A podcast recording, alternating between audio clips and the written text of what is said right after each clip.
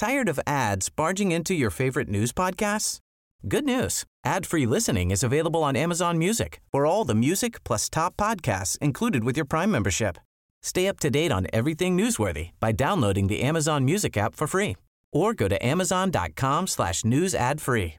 That's amazon.com slash news ad free to catch up on the latest episodes without the ads.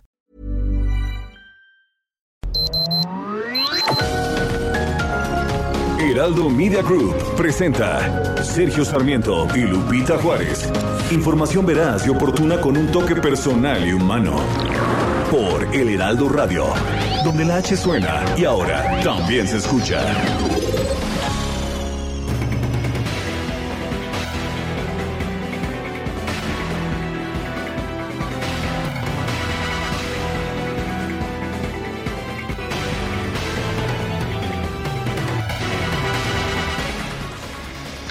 El nuevo secretario de Hacienda, Rogelio Ramírez de la O, entregó el paquete económico 2022 a la Cámara de Diputados. Dijo que este paquete está enfocado a la recuperación económica y a cerrar la brecha de desigualdad. El titular de la Secretaría de Hacienda dijo que habrá 7.5% más ingresos que en 2021, 7.5% más, a pesar de que no está contemplando nuevos impuestos ni alzas en las tasas de los impuestos ya establecidos. Eh, por otra parte, señala que el nivel de deuda se mantiene en 51% del Producto Interno Bruto. Esto significa eh, que no habrá un incremento eh, excesivo de la deuda. Sí hay un aumento pequeño de la deuda pública y un déficit un poco mayor que el año pasado, pero se mantiene en el mismo nivel en comparación con la economía. El gobierno está programando un incremento de 9.6% en el gasto en el gasto programable, 9.6%. Eh, dice que en protección social hay un aumento de 12.8%, en inversión física de 17.7%, en gasto en salud, dice el gasto funcional de salud aumentará 15%, son cifras pues extraordinariamente optimistas. Habrá que ver si realmente pues resultan, uh, resultan verdaderas.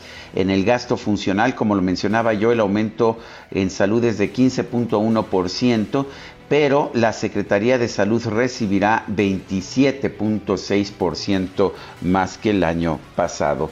Son las cifras del presupuesto que será ahora discutido en la Cámara de Diputados, en el Senado la parte de ingresos, bueno, y que nos dará la forma en que se gastará el dinero público el año que viene. Son las 7 de la mañana, 7 de la mañana con dos minutos. Hoy es jueves, jueves 9 de septiembre de 2021. Yo soy Sergio Sarmiento. Estoy transmitiendo de forma remota. Guadalupe Juárez se encuentra en la cabina de El Heraldo Radio. Quiero darle a usted la más cordial bienvenida a este Heraldo Radio, que es nuestra casa, nuestra muy querida casa. Lo invito a que se quede con nosotros, aquí estará bien informado, también podrá pasar un rato agradable ya que siempre hacemos un esfuerzo por darle a usted el lado amable de la noticia. Guadalupe Juárez, ¿cómo estás? Muy buenos días. Hola, ¿qué tal? Muy bien, afortunadamente Sergio, muy buenos días para ti amigos, qué gusto saludarlos en esta mañana ya de jueves, pues con información que tiene que ver con la situación allá en Hidalgo. Hemos estado muy atentos, muy pendientes y por supuesto le tenemos detalles esta mañana. El desfogue de presas agravó las inundaciones en este lugar allá en Hidalgo donde ayer se reportaron pues severos, severos daños en ocho municipios. Ayer por la tarde, déjeme decirle que el gobierno del estado y el ejército iniciaron evacuaciones luego de que se informó del desbordamiento de una presa ubicada en Gilotepec, en el estado de México, y además en la noche se abrieron las compuertas de la presa Requena, ubicada a unos 15 kilómetros de Tula. El desbordamiento de ríos impactó los municipios de Tula,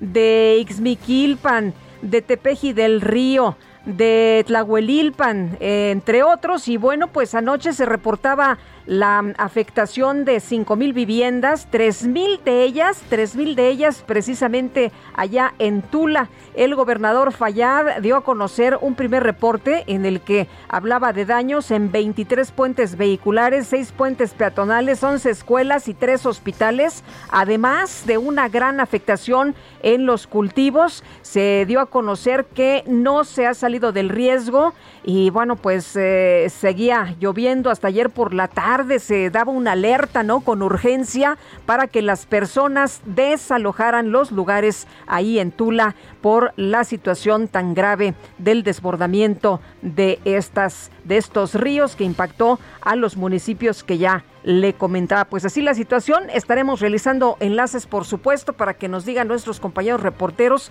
cómo está la situación en estos momentos allá en Hidalgo. Bueno, y cada vez resulta más claro que Nicaragua se ha convertido en una dictadura.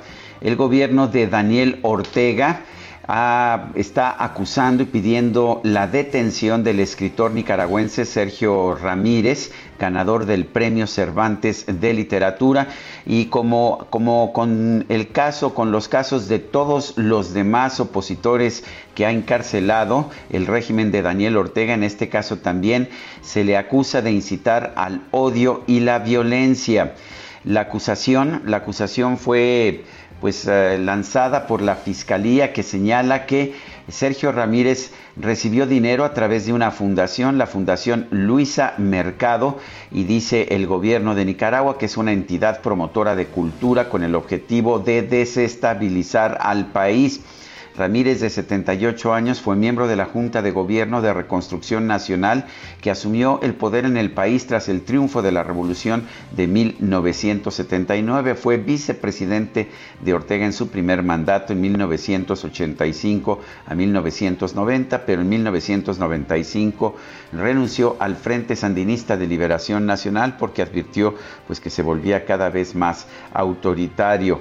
En 2017, Sergio Ramírez ganó el premio Cervantes, el premio más importante de literatura en español. Se ha negado a salir del país, a exiliarse, permanece, bueno, no, en este momento está fuera de Nicaragua, después de que a inicios de junio eh, se le entrevistó en calidad de testigo por la Fiscalía sobre sus vínculos con la Fundación Violeta Barrios de Chamorro, que dirigía al aspirante opositor a la presidencia, Cristiana Chamorro, y recordemos que también Cristiana Chamorro ha sido detenida por eh, la dictadura de Daniel Ortega.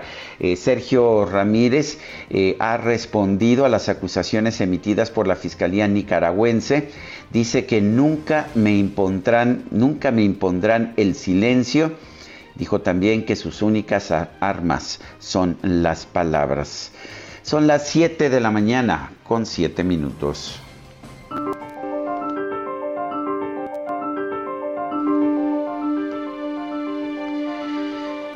Primero los pobres no es una simple frase o un eslogan publicitario, es un principio que da sentido a la actuación del gobierno. Javier May, secretario de Bienestar.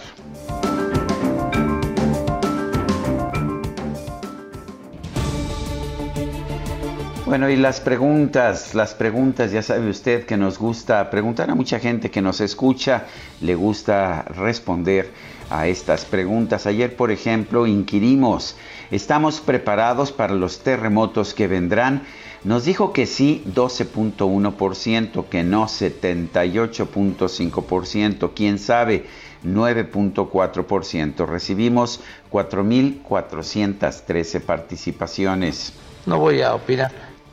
Bueno, pues cada quien es libre de opinar o de no opinar, pero esta mañana ya coloqué la siguiente pregunta en mi cuenta personal de Twitter. Sí, es arroba Sergio Sarmiento, está sencillita como dicen por ahí. Y la pregunta es la siguiente, a ver, apunte usted por si le interesa responder. ¿Está gobernando AMLO primero para los pobres?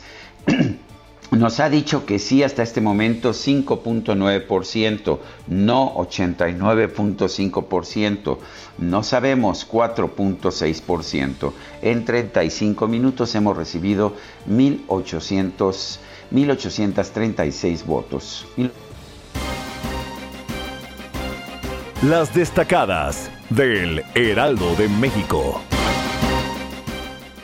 Bueno, y vámonos con las destacadas. Itzel González, ¿cómo te va? Muy buenos días. Muy buenos días, Lupita Sergio Destacalover.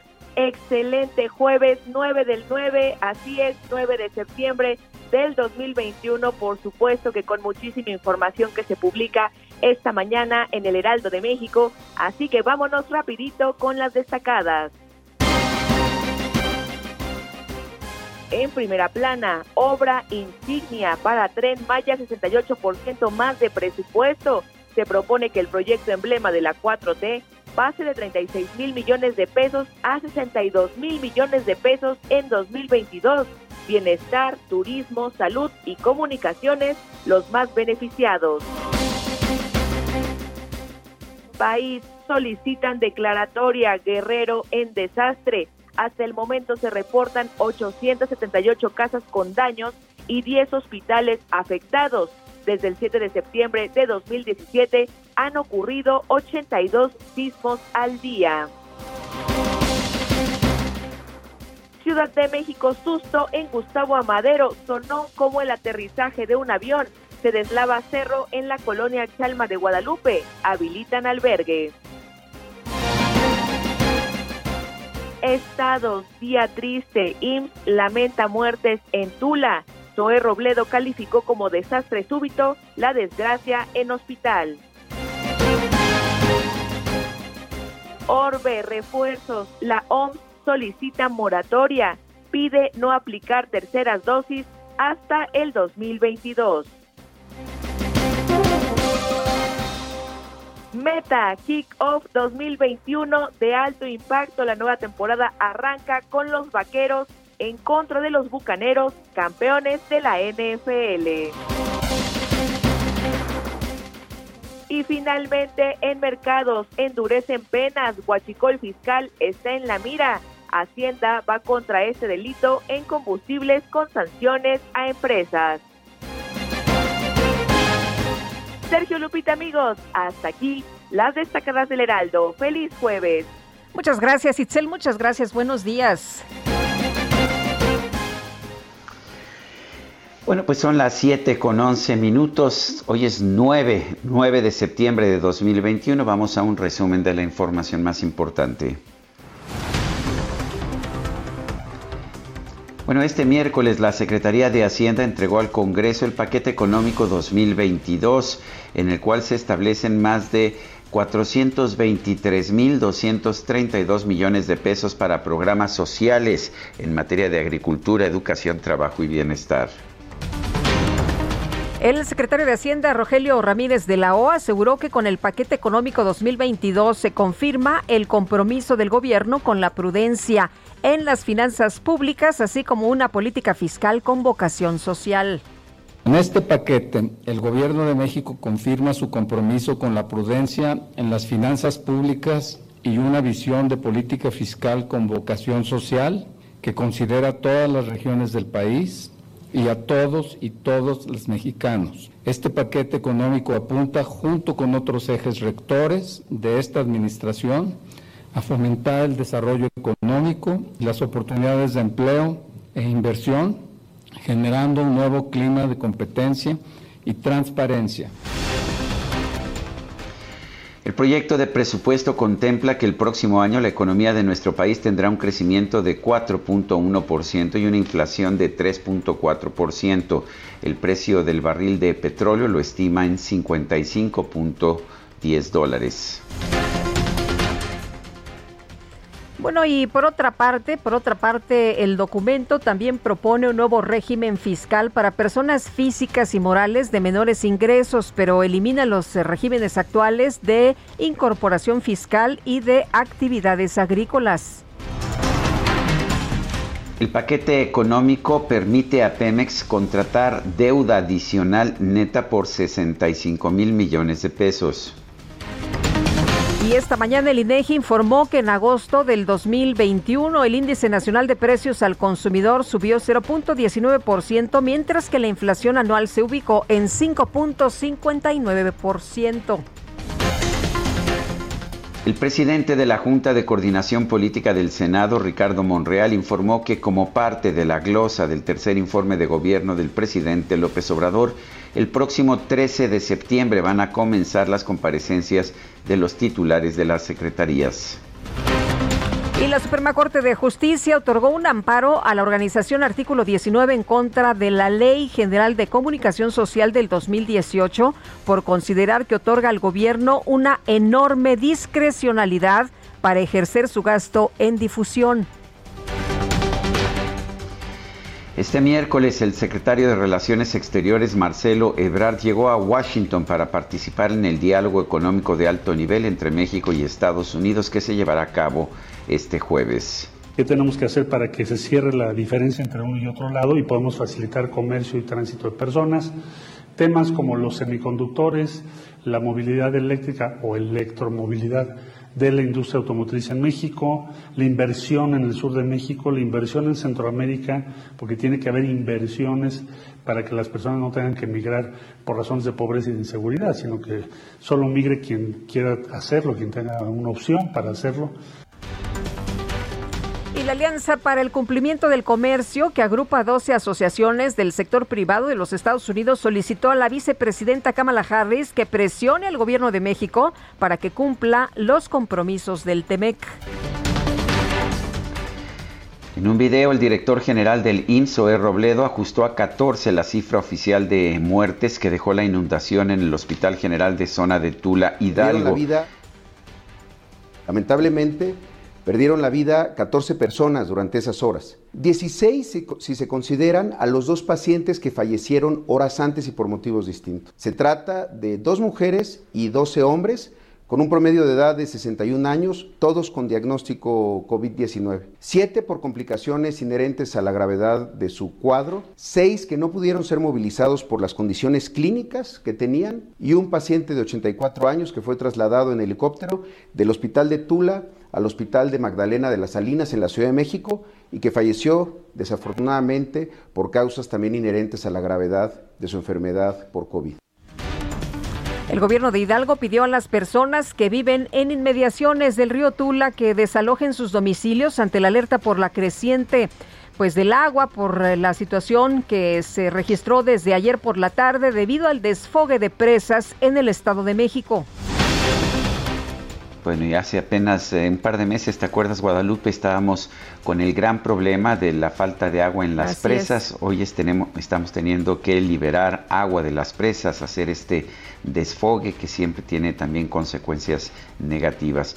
En fin, autoridades de Guerrero confirmaron que 60 familias de la unidad habitacional del Infonavit en Chilpancingo perdieron sus hogares a causa del sismo del martes pasado. Sus apartamentos sufrieron daños estructurales.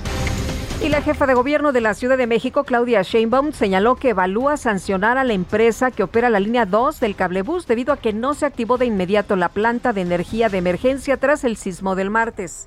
En este caso, la planta de emergencia no entró en operación hasta un tiempo posterior y estamos revisando exactamente qué pasó. Solamente fue en una parte del tramo de la línea, en un tramo de la línea 2, se está revisando exactamente qué pasó y en todo caso la sanción a las empresas si es el caso y pues eh, agradecer a la ciudadanía pues su comportamiento en ese momento tan tan difícil que vivieron. La defensa legal de las víctimas del desplome de la línea 12 del metro informó que va a pedir a la Fiscalía Capitalina un nuevo dictamen sobre el incidente. No confían, dicen, en el informe que presentó la empresa noruega de NV. Y la jefa de gobierno Claudia Sheinbaum pidió que el tema del desplome de la línea 12 del metro no se politice. Yo no voy a entrar a un tema de, eh, pues de debate eh, de este tipo. Confío en la empresa de NB por la reputación que tiene. Eh, han hecho un trabajo, he tenido oportunidad de entrevistarme con algunos de los ingenieros. El equipo, principalmente de protección civil, se ha eh, entrevistado con pues, una cantidad muy, muy importante de diversas disciplinas de ingeniería que están desarrollando este proyecto. Se hicieron una cantidad de modelos muy importantes. Esta es la conclusión que ellos tienen. Bueno, la Fiscalía General de la Ciudad de México informó que ya prepara un informe pormenorizado de los resultados de la investigación del desplome de la línea 12 del metro. Destacó que también se abrieron carpetas de investigación por los delitos de homicidio, lesiones y daño en propiedad. Un tribunal confirmó la inhabilitación de 10 años para ejercer cargos en el servicio público impuesto a Rosario Robles, exsecretaria de Desarrollo Social, por omitir una cuenta bancaria en sus declaraciones patrimoniales de 2013 a 2017.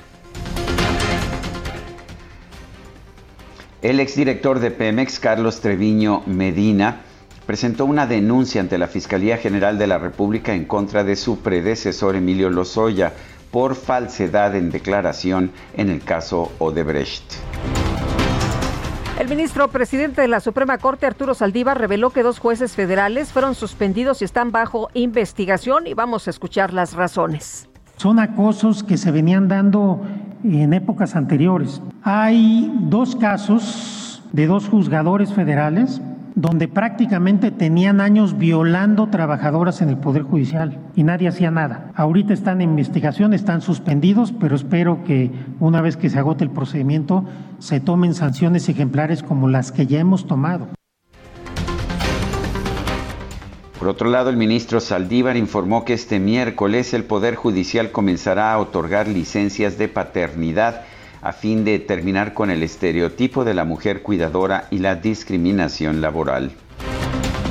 Las oficinas en México del Alto Comisionado de Naciones Unidas para los Derechos Humanos, del Fondo de Población de Naciones Unidas y de ONU Mujeres celebraron la decisión de la Suprema Corte de Justicia al declarar inconstitucional la criminalización del aborto de manera absoluta. El Instituto Nacional Electoral incluyó en el reglamento de designación y remoción de consejeros electorales locales que todos los aspirantes a estos cargos deben comprobar que no tienen antecedentes de violencia de género. Y desde la Plaza de la Mexicanidad en Ciudad Juárez, María Eugenia Campos Galván rindió protesta como gobernadora constitucional de Chihuahua para el periodo 2021-2027. Creo que no invitaron al exmandatario, ¿eh? ¿No verdad? Que trató de encarcelar a Maru Campos, o sea que se entiende. El titular de la Secretaría de Salud de Tlaxcala, Rigoberto Zamudio, informó que debido al incremento de los contagios de COVID-19, a partir de este jueves quedarán suspendidos los bailes masivos, ferias y verbenas populares, así como los eventos por las fiestas patrias. La Secretaría de Salud Federal informó que este miércoles se registraron 879 muertos por COVID-19 en México, con lo que se llegó a 265.420 decesos acumulados. La directora de la Organización Panamericana de la Salud, Carisa Etienne, informó que en 2021 el COVID-19 se convirtió en la primera causa de muerte materna en México, con un total de 2.600 decesos. En información de los deportes, la selección mexicana de fútbol empató a un gol en su visita a Panamá, con lo que se mantuvo como líder del octagonal final de la CONCACAF. Bueno, y si miras por tu ventana, mi querida Guadalupe, podrás ver que nuestro muy indispensable ingeniero Adrián Alcalá todavía está temblando, tiene síndrome de abstinencia, sí. pero ya se le va a quitar. pero ya se le va a quitar. sí, se le va a quitar ya esta tarde, esta tarde noche.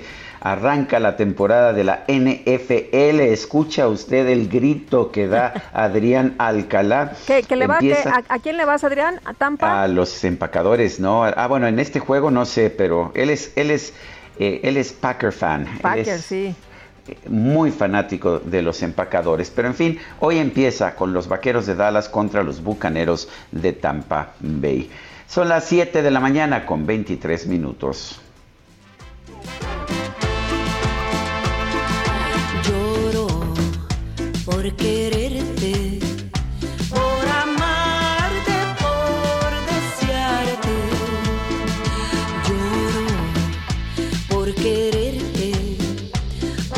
Guadalupe, que yo andaba muy ocupado, por eso no pude manipular las, las elecciones y traerte a Michael Bublé, que yo sé que está, es muy cercano a tu corazoncito. Mucho, me gusta, pero también Lila Downs, me encanta. También ¿eh? te gusta Lila Downs. Bueno, Lila Downs nació en uh, la heroica ciudad de Tlaxiaco, Oaxaca, el 9 de septiembre de 1968. Y bueno, pues es, es un dechado de virtudes, la verdad, una mujer con un talento impresionante. ¿Te parece que la escuchemos hoy? Me parece muy bien y ya platicaremos de cómo se definió esta votación. Bueno, me parece muy bien. Ah, bueno, vamos a una pausa mejor y regresamos.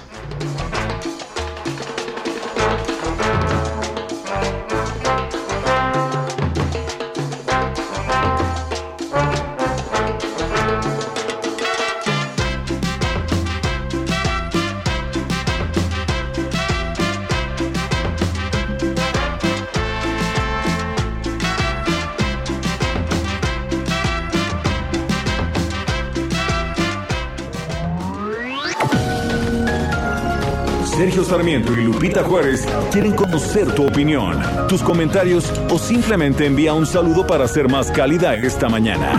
Envía tus mensajes al WhatsApp 5520 109647.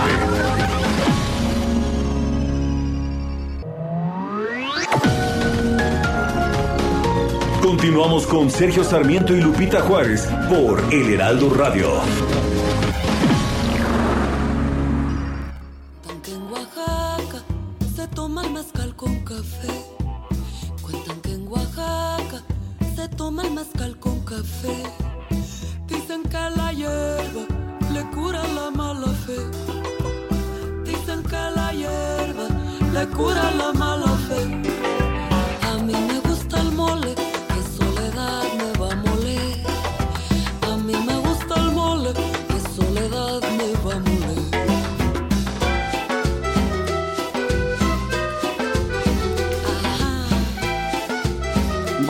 Te, te echas la cumbia, mi querida Guadalupe. Y también el mole, ¿no? Ay, Guanacuc, abuelito. Bueno, pues estamos escuchando a Lila Downs en este día de su cumpleaños.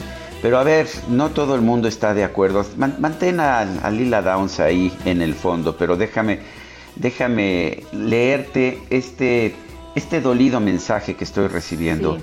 Hoy sí me fallaron con la música. Uy. Imagine, el álbum en el que Lennon lanzó sus mensajes políticos y terminó creando un himno, está cumpliendo 50 años. Cumple hoy 50 años. ¿Cómo ves, Guadalupe? Uy, en cambio, Puma Azteca dice que bien escuchar ahorita Lila Downs en Sergio y Lupita. Muchas gracias. Pues hay de todo, ¿verdad? De todo como en botica. ¿Y qué más mensajes tenemos? Nos dice una persona del auditorio, ¿sabrán cuáles son las modificaciones a la ley orgánica del Instituto Politécnico Nacional? Mi hijo estudia ahí y hay mucha inquietud, pero no me queda claro cuáles son los cambios. Mencionan mucho que los niños tendrán que pagar cuotas de antemano. Gracias, nos dice el profesor Eric.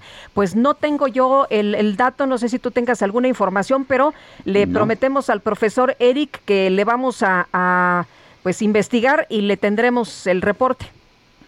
Bueno, y nos pregunta otra persona, ¿saben si va a seguir lloviendo igual de fuerte en el Valle de México? Estamos preocupados, es Liz Molina de Catepec y bueno, nuestros amigos de Catepec más que preocupados, ha sido pues han sido diluvio tras diluvio los que han recibido. En un momento más vamos a estar escuchando el reporte del clima del Servicio Meteorológico Nacional de la Conagua, eh, pero pues ah, la verdad es que creo que sí va a seguir lloviendo, pero vamos a ver qué nos dicen los especialistas. Pues estamos en, en la época, ¿no? De, de los eh, tornados y de los huracanes, en fin. Hoy esta mañana el presidente López Obrador confirmó que se va a realizar un censo casa por casa para evaluar daños tras este, eh, pues tras los desastres o tras los desastres que ocurran en el país. Y bueno, pues él eh, día de ayer aseguró que ahora se atiende mucho mejor a las personas después de alguna situación de carácter natural, de algún desastre. Esto fue lo que dijo ayer, pero vamos a escuchar parte de lo que señala esta mañana. Inicia con un censo que se lleva a cabo, casa por casa, de modo que se tiene el número de viviendas afectadas, cultivos, y a partir de ese censo ya se toman las decisiones para apoyar. Eso lo hicimos en Chiapas, lo hicimos en Tabasco, lo estamos haciendo en Veracruz, en Puebla, en Hidalgo. Se está preparando lo mismo para Jalisco, Nayarit, Colima, Michoacán, y desde luego ahora para apoyar en Tula. Bueno, pues ahí lo que señala el presidente Andrés Manuel López Obrador. Adelante, Sergio. Bueno, parece que que tuvimos ahí, no, nos desconectamos un poquillo.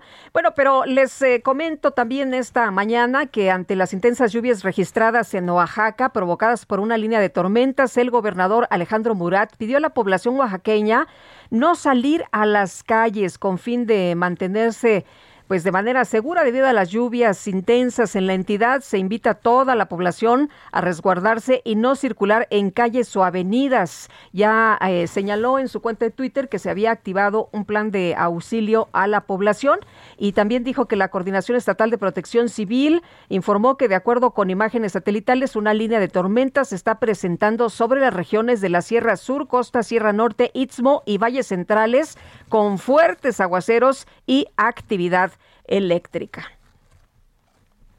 Bueno, pues parte de lo que eh, se está reportando esta mañana y ya como les adelantábamos eh, en unos momentos más estaremos con el pronóstico del pues eh, Servicio Meteorológico Nacional para saber cómo estamos parados, ¿no? ¿Qué nos espera para las próximas horas en materia de clima, en materia meteorológica? Pues estaremos al pendiente porque, pues como dicen nuestros amigos de Catepec, está, está, la situación ha sido bastante, bastante dramática. Esta mañana el INEGI dio a conocer información de, de la inflación de, de, los precios. Los precios al consumidor subieron 0.19% con respecto al mes anterior, esto en el mes de agosto. Eh, la inflación general anual está en 5.59%, los precios al productor subieron 0.17% en agosto y están en 6.13% a tasa anual. Y bueno, pues eh, hemos visto estos últimos días, estas últimas semanas, desastres naturales, lluvias muy fuertes, inundaciones.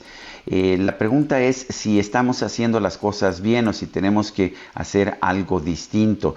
Vamos a conversar con el ingeniero José Luis Luege Tamargo, exdirector de la Comisión Nacional del Agua de diciembre de 2006 a diciembre de 2012. Él es también presidente de la organización civil Ciudad Posible. José Luis Luege, ¿cómo estás? Buenos días. Cuéntanos, eh, cuéntanos tu posición. ¿Qué deberíamos estar haciendo, sobre todo después de lo que hemos visto, estas inundaciones en Ecatepec, en Tula, Hidalgo, en otros lugares de, de nuestro país. ¿Qué, debemos, ¿Qué deberíamos estar haciendo que estamos haciendo mal?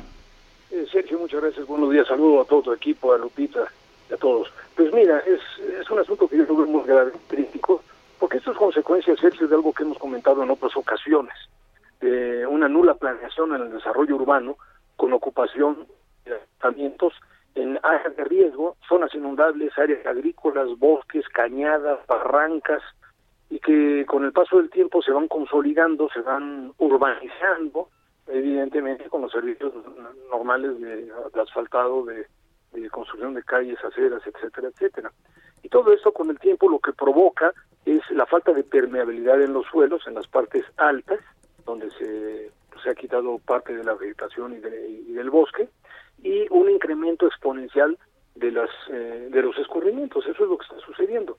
Sumado ahora a este fenómeno que toda la, todos los científicos en el mundo confirman de que conforme avanza el fenómeno del cambio climático los eventos hidrometeorológicos van a ser extremos. Es decir vamos a tener sequías más este más fuertes y fenómenos de tormentas y de huracanes también más violentos entonces eh, hemos hecho todo mal en cuanto a la planeación urbana de muchos años atrás. Yo te diría que 40 años para acá, sobre todo en la zona metropolitana del Valle de México, en la misma zona de Tula que estás comentando en este momento, donde tanto margen izquierda como derecha del río Tula están totalmente urbanizados, hasta prácticamente al lado del, canal que se construyó para tratar de conducir las aguas de un río. Bueno, pues esto genera día con día este, desastres mayores. Es decir, va a aumentar estos fenómenos con el tiempo, estamos muy mal preparados, es consecuencia de una pésima acción de muchos años atrás y por lo tanto lo que desde mi punto de vista tenemos que hacer es mejorar todos los esquemas de lo que la Convención Marco para el Cambio Climático llama la adaptación. Es decir, estos fenómenos van a continuar, entonces tenemos que procurar evitar esas zonas de riesgo, procurar en un plazo de largo plazo una reubicación ordenada de asentamientos que están en zonas que cada día van a tener mayor riesgo, ¿no?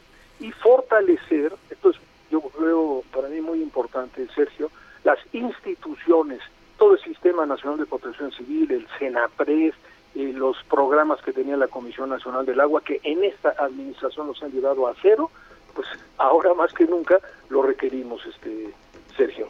Eh, José Luis, el presidente decía el día de ayer que la población damnificada se atiende incluso mejor que antes cuando operaba el fideicomiso para la atención de desastres eh, naturales. Eh, ¿cómo, ves, ¿Cómo ves tú esta situación? ¿Tendríamos que estar haciendo algo diferente para atender a la población damnificada en estos momentos? Pues tú dices, el, la reubicación tiene que ser algo de largo plazo, pero lo que tenemos en estos momentos, la urgencia es atender a la población damnificada. Así es, así es, Yo lo, yo lo he dicho, a mí me parece un gravísimo error por parte de la presidencia el eliminar tanto el fondo, el FONDEN, el Fondo Nacional de, Desastres, como el FOPREDEN, que es, un, es otro fideicomiso muy importante que va más enfocado a la prevención. Entonces, estos dos fideicomisos son instrumentos fundamentales de todo el Sistema Nacional de Protección Civil y del Centro Nacional de Prevención de Desastres. O sea, estos dos, estas dos instituciones son afectadas por este por esta decisión que a mí me parece absurda. Ahora, lo que yo dije recientemente, o sea, cuando viene un desastre, pues tienes que aplicar los recursos. Y me imagino que cuando se cae un puente, se rompe una carretera, eh, se eh, destrozas cientos de casas, etcétera, pues tú tienes que aplicar el recurso para la reconstrucción. Es decir, el presidente está diciendo, pues va a haber los recursos, los voy a entregar. ¿Cómo se van a entregar? ¿Cuáles van a ser los mecanismos para la decisión de otorgar los recursos? ¿Cuáles las reglas de operación para aplicarlos? Ahí viene el error desde mi punto de vista. Yo creo que los fideicomisos estaban bien diseñados, tenían reglas de operación. Efectivamente, cuando tú aplicas recursos en cantidades muy muy muy grandes y de forma inmediata por adjudicaciones directas, etcétera, tiene que haber toda una vigilancia y tiene que haber transparencia. Ya no quiere decir que porque un fideicomiso otorga facultades mediante reglas de operación para aplicar de recursos, eh, tenga que, haber corrupción. Eh, de otra forma, también van a aplicarlos en licitación, también van a aplicar los como ya lo vienen haciendo en la mayor parte del gobierno federal, entonces la corrupción va a ser peor, peor que la que él está denunciando. Pues no me parece, como en muchos otros casos, que denunciar corrupción sea el argumento para eliminar todo eh, un programa, todo un fideicomiso, afectando institucionalmente a, pues a los organismos que son los que están diseñados para la prevención de desastres. El, hablabas de que de que vamos a tener que adaptarnos porque aunque a ver vamos aunque en este momento se dejaran de emitir absolutamente contaminantes a la atmósfera el cambio climático no se va a detener en muchos años. Eh, qué tipo de medidas tendríamos que tomar por ejemplo en el Valle de México que conoces también o en otros lugares del país estoy pensando en Tabasco estoy pensando en Hidalgo Sí, es un, es un problema lamentablemente Sergio a nivel nacional, pero indudablemente donde yo me enfoco más y donde veo el mayor riesgo es en el Valle de México, que hemos prácticamente destrozado todos los todos los sistemas de seguridad que puede tener de la, la no bueno a mí me parece en primer lugar una visión de más largo plazo y una visión de cuenca. Eh, perdona que me refiera a mi administra a, la administración en la que yo fui director de la Conagua tardamos un año y medio en elaborar una hoja de ruta, un programa que le llamamos Agenda del Agua 2030. ¿Por qué? Porque tú tienes que ver eso a 30 años, no lo puedes ver a 6 años o a 3 años como es a nivel municipal o, o de gobiernos estatales, ¿no? Sino que tenemos que tener una visión de más largo plazo porque son muchas las acciones que se tienen que hacer. Segundo, se requieren muchos recursos. Por ejemplo, eh, el FOPREDEN, desde mi punto de vista, era un programa, un fideicomiso que tenía que incrementarse más, porque por ejemplo, hablando de ubicaciones, yo insisto que primero hay que tratar de resolver el problema de eh, invasiones precarias en zonas altas, por ejemplo, en toda la parte alta de Chichinautzin, de, los dinamos, de los dinamos, del desierto de los leones, en la Sierra de Hidalgo, etcétera, que es vital para el futuro de la ciudad recuperar el bosque. Y esto va de la mano con restauración ecológica, o sea, no solamente se trata de la reubicación, sino que tienes que recuperar el bosque. Estos programas llevan tiempo y son muy costosos. ¿De dónde va a salir el recurso? Y la visión de largo plazo tiene que ser también visión de cuenca, porque es la única manera de estudiar y de poder prevenir los efectos de fenómenos como los que sucedió en Tula, ¿no? donde de, repente se te viene una avenida incontrolable y te inunda parte de la, de, la ciudad. Entonces, eh, ah, y fortalecer, por supuesto, todo el Sistema Nacional de Protección Civil y a la Comisión Nacional del Agua. Esta administración, Sergio, Lupita, por ejemplo, un área vital en, en este tema para la Comisión Nacional del Agua era la Dirección de Atención de Emergencias, que tenía alrededor de 22 centros de atención de emergencias en el país para una acción inmediata, rápida frente a, emergencias. Todo esto se ha desmantelado. Han reducido el presupuesto a menos de la mitad, han corrido a técnicos especializados, otros han renunciado, entonces deja sin brazos la Comisión Nacional del Agua, ¿no? El sistema, el CENAPRED, pues mucho día del fondo, del FOPREVEN, del Fondo de Prevención de Desastres Naturales, eh, y el CENAPRED que hace estudios por ejemplo, la alerta sísmica y muchos esquemas de seguridad para prevenir eh, eh, muertes y pérdidas mayores frente a desastres, no van a tener los recursos. Entonces yo creo que este esta nueva presupuesto 22 tiene que evaluar todo el esquema de, de protección civil y de seguridad y restablecer los fideicomisos y de otra manera o perfeccionar los reglas de operación, en mi opinión, este Sergio. Luis, ayer platicábamos con eh, el presidente municipal de Catepec y eh, él hablaba de que no se hicieron obras durante muchísimos años. Em, ¿Es suficiente que cambien drenajes, que se hagan sistemas de captación de agua, que se cambien tuberías o tiene que haber mucho más eh, obras? Sí, muchísimo más, Lupita. Mira, perdona que me refiera nuevamente que no me gusta Nosotros traíamos, digamos, a valor constante año con año además del costo operativo de la Comisión Nacional del Agua, una inversión de alrededor de 50 mil millones de pesos anuales en programas federalizados, programas de subsidios y obra directa que hacía la Conagua. Y gran parte de esta obra iba, enfocada precisamente a la prevención de desastres, ¿no?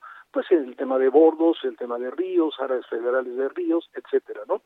Eh, este fenómeno de Catepec, que lo conozco bien porque estamos, estamos analizando toda la parte alta de las sierras, tanto del poniente de la ciudad pero particularmente estoy muy enfocado ahora en la Sierra de Guadalupe. La Sierra de Guadalupe, Lupita, está, es una área natural protegida, es el macizo forestal más importante, el único al norte del Valle de México y es absolutamente imprescindible eh, mantener esa masa forestal, recuperarla y restaurar los ecosistemas en la mejor medida. Bueno, bueno, esa sierra está invadida por todos los flancos todo el perímetro de la sierra está invadido, en, algunos, en algunas partes hasta zonas muy, muy arriba.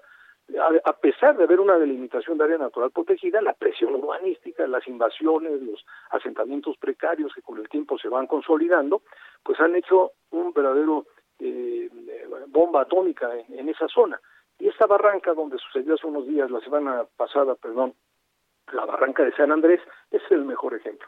Tú deforestas arriba, quitas los árboles, eh, quitas las áreas que había todavía verdes, pavimentas todo hasta la parte alta, ¿y qué pasa? Los escurrimientos crecen exponencialmente y es como un canal eh, encementado que pasa sobre las calles, sobre las aceras, sobre las casas y sobre todas las manzanas, porque ese era, digamos, es el cauce natural de esos escurrimientos que no tienen la absorción.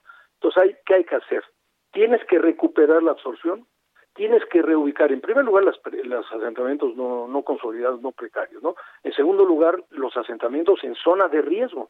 Esto se tiene que hacer ofertando una vivienda digna a todo, a todas las familias, garantizando la seguridad. Esto cuesta mucho dinero.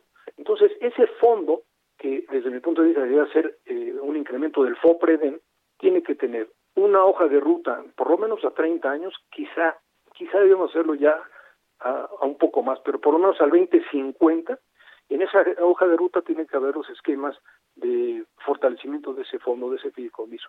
Si no lo hacemos, entonces este, estos discursos de adaptación al cambio climático son solo palabras, ¿no?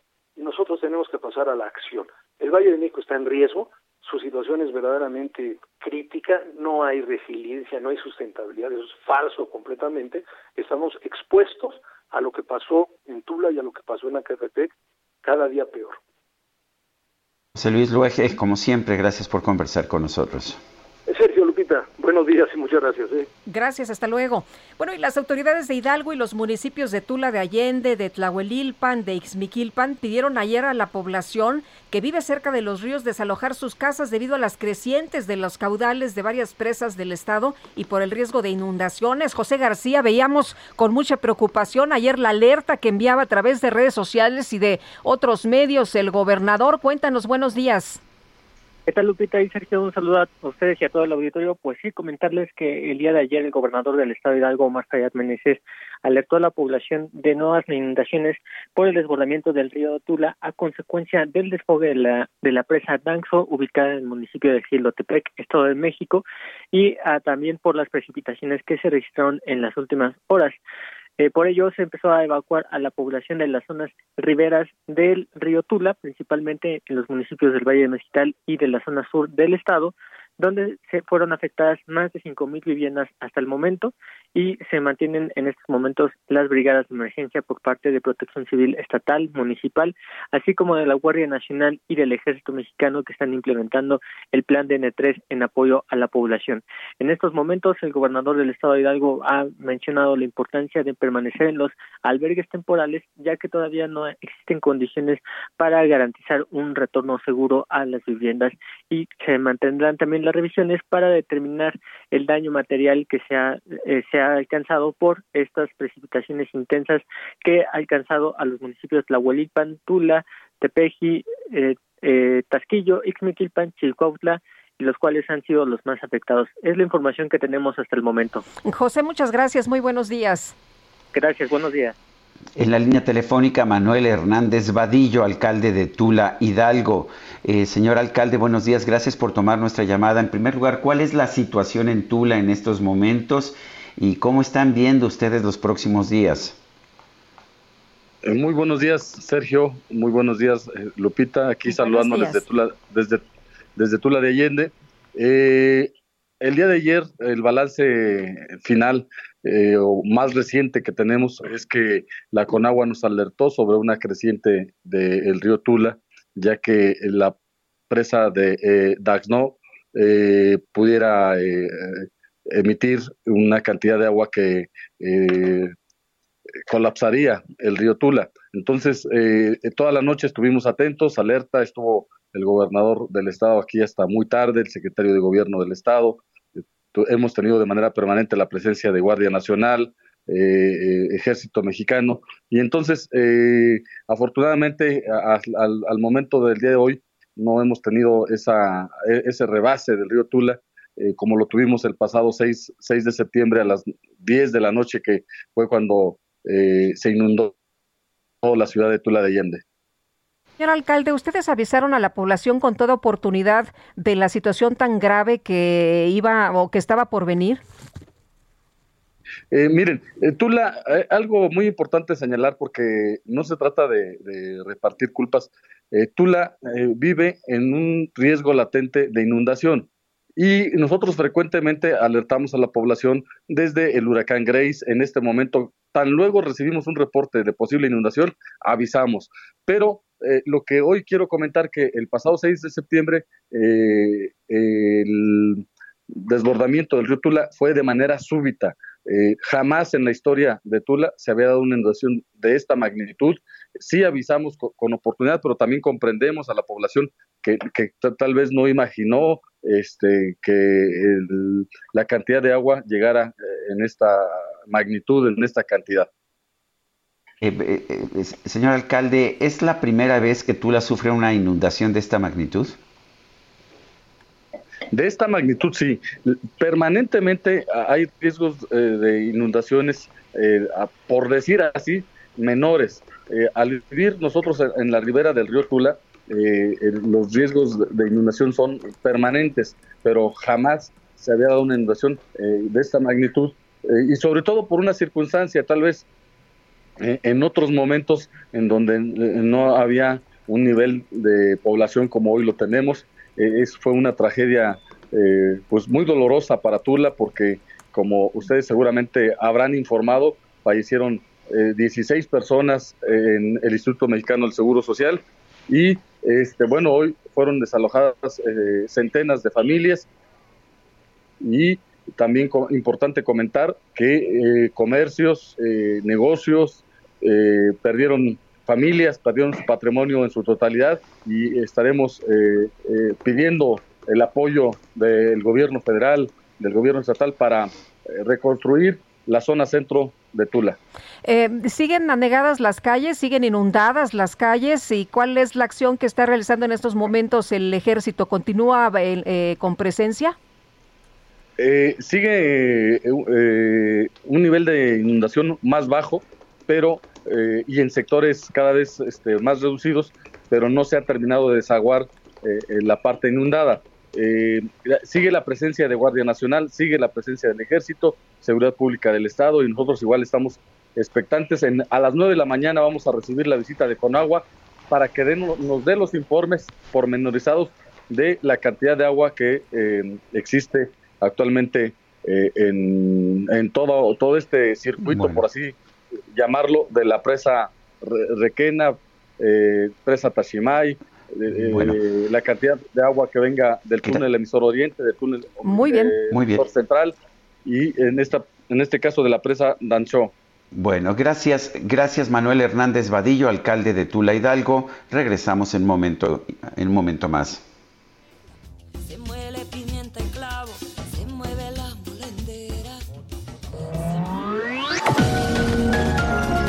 Sergio Sarmiento y Lupita Juárez quieren conocer tu opinión, tus comentarios o simplemente envía un saludo para ser más cálida esta mañana. Envía tus mensajes al WhatsApp 5520 109647.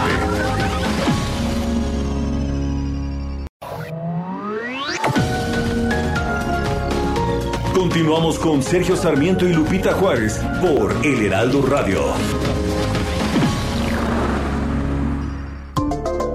El Día de la Agricultura se celebra todos los años el 9 de septiembre como un homenaje para las personas que dedican su vida al cultivo de la tierra, para producir alimentos que nutren a toda la sociedad. Se estima que las actividades de agricultura se originaron durante el periodo del Neolítico, constituyendo una evolución de las actividades de recolección, caza y pesca. En la Edad Media se aplicaron algunas innovaciones mediante nuevas formas de producción, incrementando las cosechas y la variedad de los productos. En la actualidad el sector dispone de maquinaria y tecnología que facilita las labores de labranza, cultivo y cosecha. Sin embargo, el Día Internacional de la Agricultura sirve para recordar los retos que afronta el sector a escala global, como una adaptación al cambio climático y a los nuevos hábitos de consumo. En el Día Mundial de la Agricultura se realizan diferentes actividades para homenajear a los agricultores, exponiendo las dificultades a las que se enfrentan cada día, para ofrecer al consumidor el mejor producto posible pensamiento, gotita lluvia de calor. Mi culpa, do es por mi culpa, Señor. Bebí de tu memoria, aroma, tierra, agave y Yo soy la que le gusta este castigo mejor.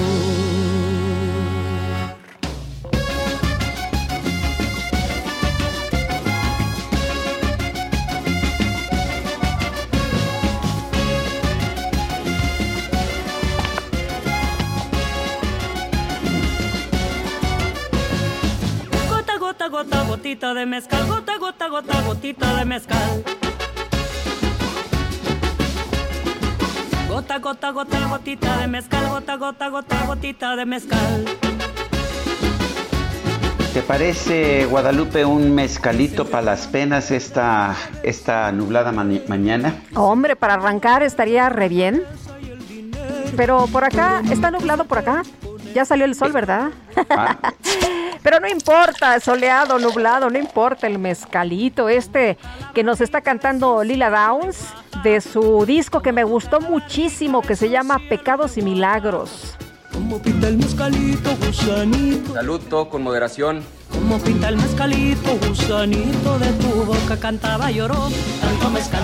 Bueno, Mezcalito en la voz de Lila Downs. Tenemos mensajes de nuestro público. Dice, mm, mm, eh, buenos días Lupita y Sergio, la propuesta de presupuesto que mencionaron incluiría ahora sí la compra de medicamentos y equipo médico para que muchos mexicanos ya no mueran, e incluirá el gasto en seguridad que tanta falta nos hace, se reorientará para gastarlo adecuadamente y no tirarlo en consultas ciudadanas que no tienen sentido, me temo que no, y este nuevo secretario de Hacienda seguirá siendo cómplice de López Obrador en sus injusticias. Saludos atentamente, Javier Cruz.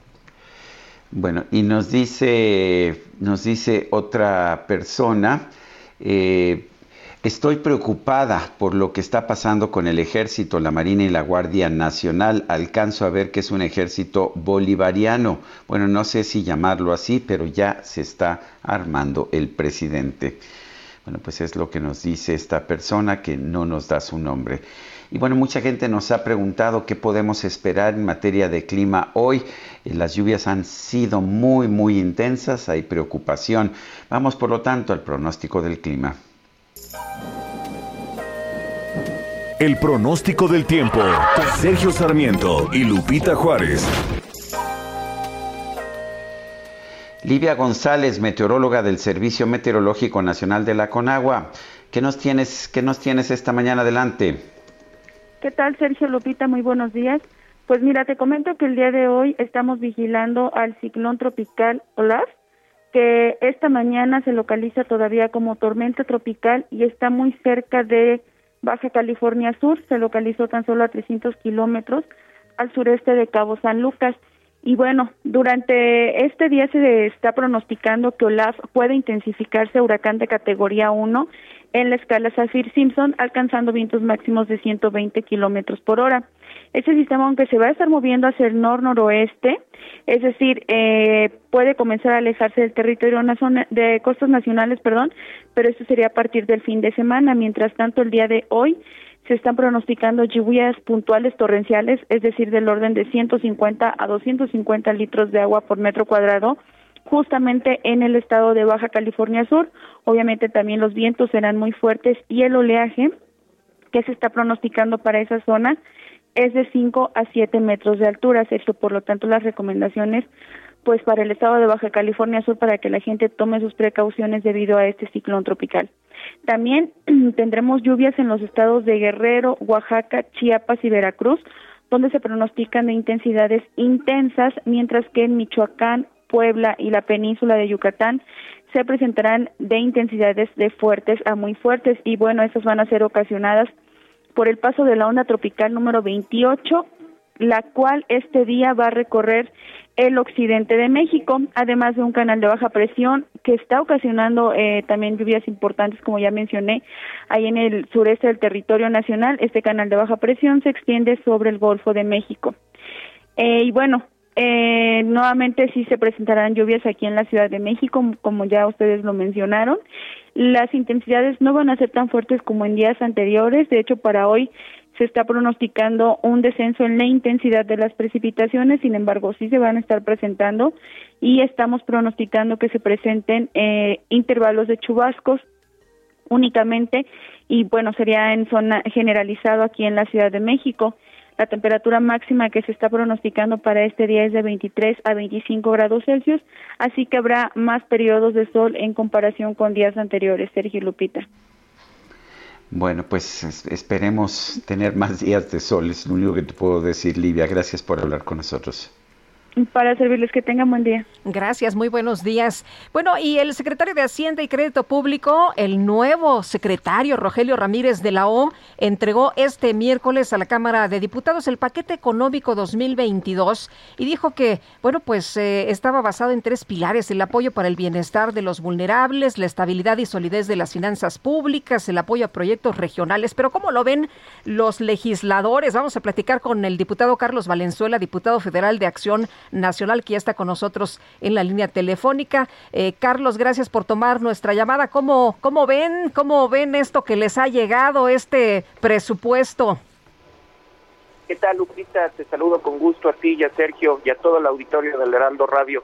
Pues vemos eh, con mucho interés el, presupuesto, un presupuesto que, que al igual que los, que los años anteriores viene con disminuciones significativas para, para, áreas importantes.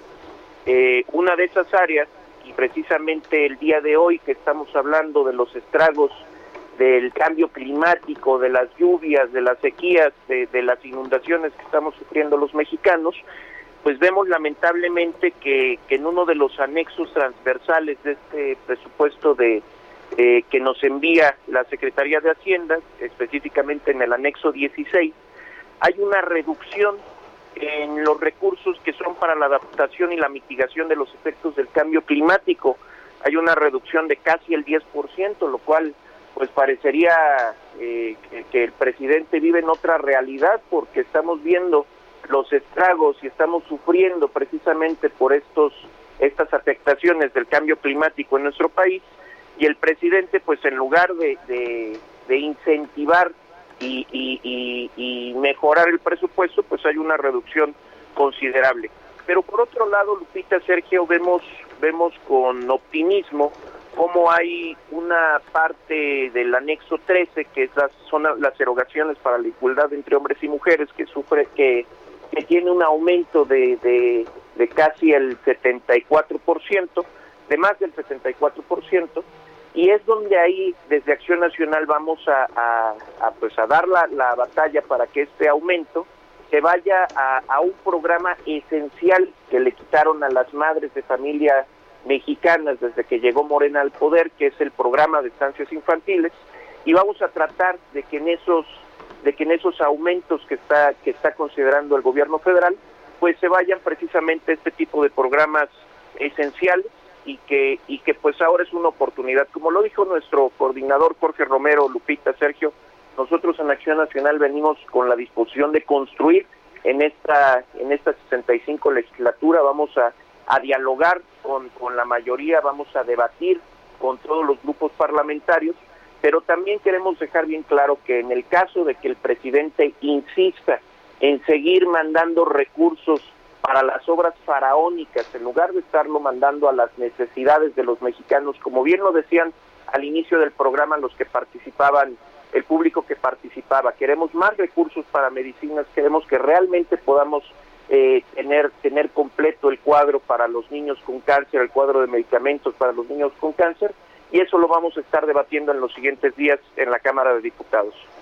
Eh, diputado eh, Carlos Valenzuela, el, el, secretario de Hacienda dijo que el propósito de este presupuesto es reducir la brecha de desigualdad y de hecho dijo que estaban aumentando fuertemente los recursos para, para gasto social, para los programas sociales. ¿No es esto lo que está ocurriendo?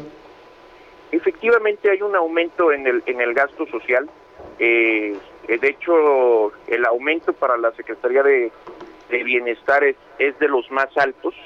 Es un aumento de, de casi el 50%. Nosotros lo hemos dicho en Acción Nacional, nosotros estamos a favor de programas que combatan de manera eficiente y eficaz la pobreza. Estamos de acuerdo, por ejemplo, con la pensión para los adultos mayores. Es un programa noble, es un programa que también desde los gobiernos de Acción Nacional se ha aplicado y que sabemos que es que es que es que es un programa que está funcionando.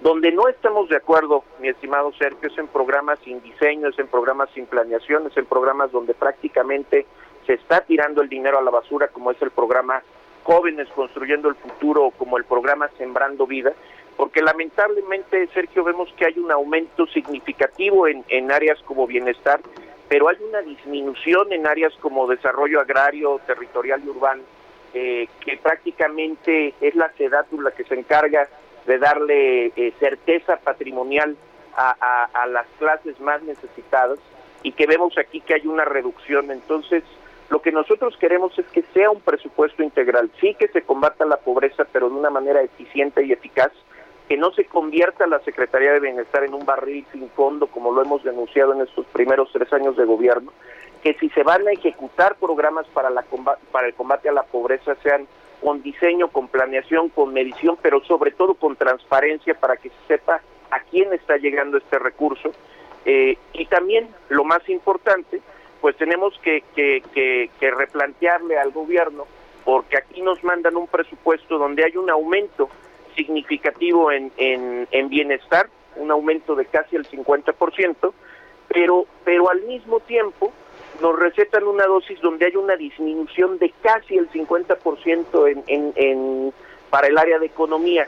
Este gobierno parece que lo que quiere es eh, desincentivar la producción, este, este gobierno quiere desincentivar eh, eh, la, la, a, los inversionistas mexicanos, desincentivar los créditos que había y pues pa pareciera que a la secretaria Tatiana Cruzier le están entregando un simple cascarón donde le están quitando casi la mitad del presupuesto para este siguiente año. Eh, había preocupación eh, por el recurso que se va a destinar, Carlos, a, lo, a salud. Eh, tú mencionabas eh, al inicio de esta conversación, mencionabas que pues ya habían revisado. ¿Cómo ves, ¿Cómo ves esto? Porque también está la otra parte. Hay quien dice, bueno, parece que se va a destinar más a obras como Tren Maya que a, a temas como salud. Viene, por ejemplo, Lupita, en el, en el tema del Tren Maya, que es algo que hemos criticado desde el inicio de este gobierno, no, no por la obra en sí, sí. la obra puede tener un fin importante, un fin noble, pero pues son obras, como dijeran por ahí, de relumbrón, son obras que, que, que pudieran hacer países que ya tuvieran sus necesidades cubiertas, sus necesidades primarias, como es darle eh, servicios de salud y seguridad a toda su población, lo cual en México todavía no tenemos cubierto. ¿Y qué es lo que ha pasado en México? En México eh, este gobierno no sabe administrar bien. Este gobierno ya nos dejó claro que, que, que quedó a deber eh, no solo en la asignación de presupuesto para el área de salud, porque puede, puede verse en una planeación, en una gráfica, que le están aumentando más del 20% el presupuesto de salud. ¿Cuál es el problema que tenemos en México?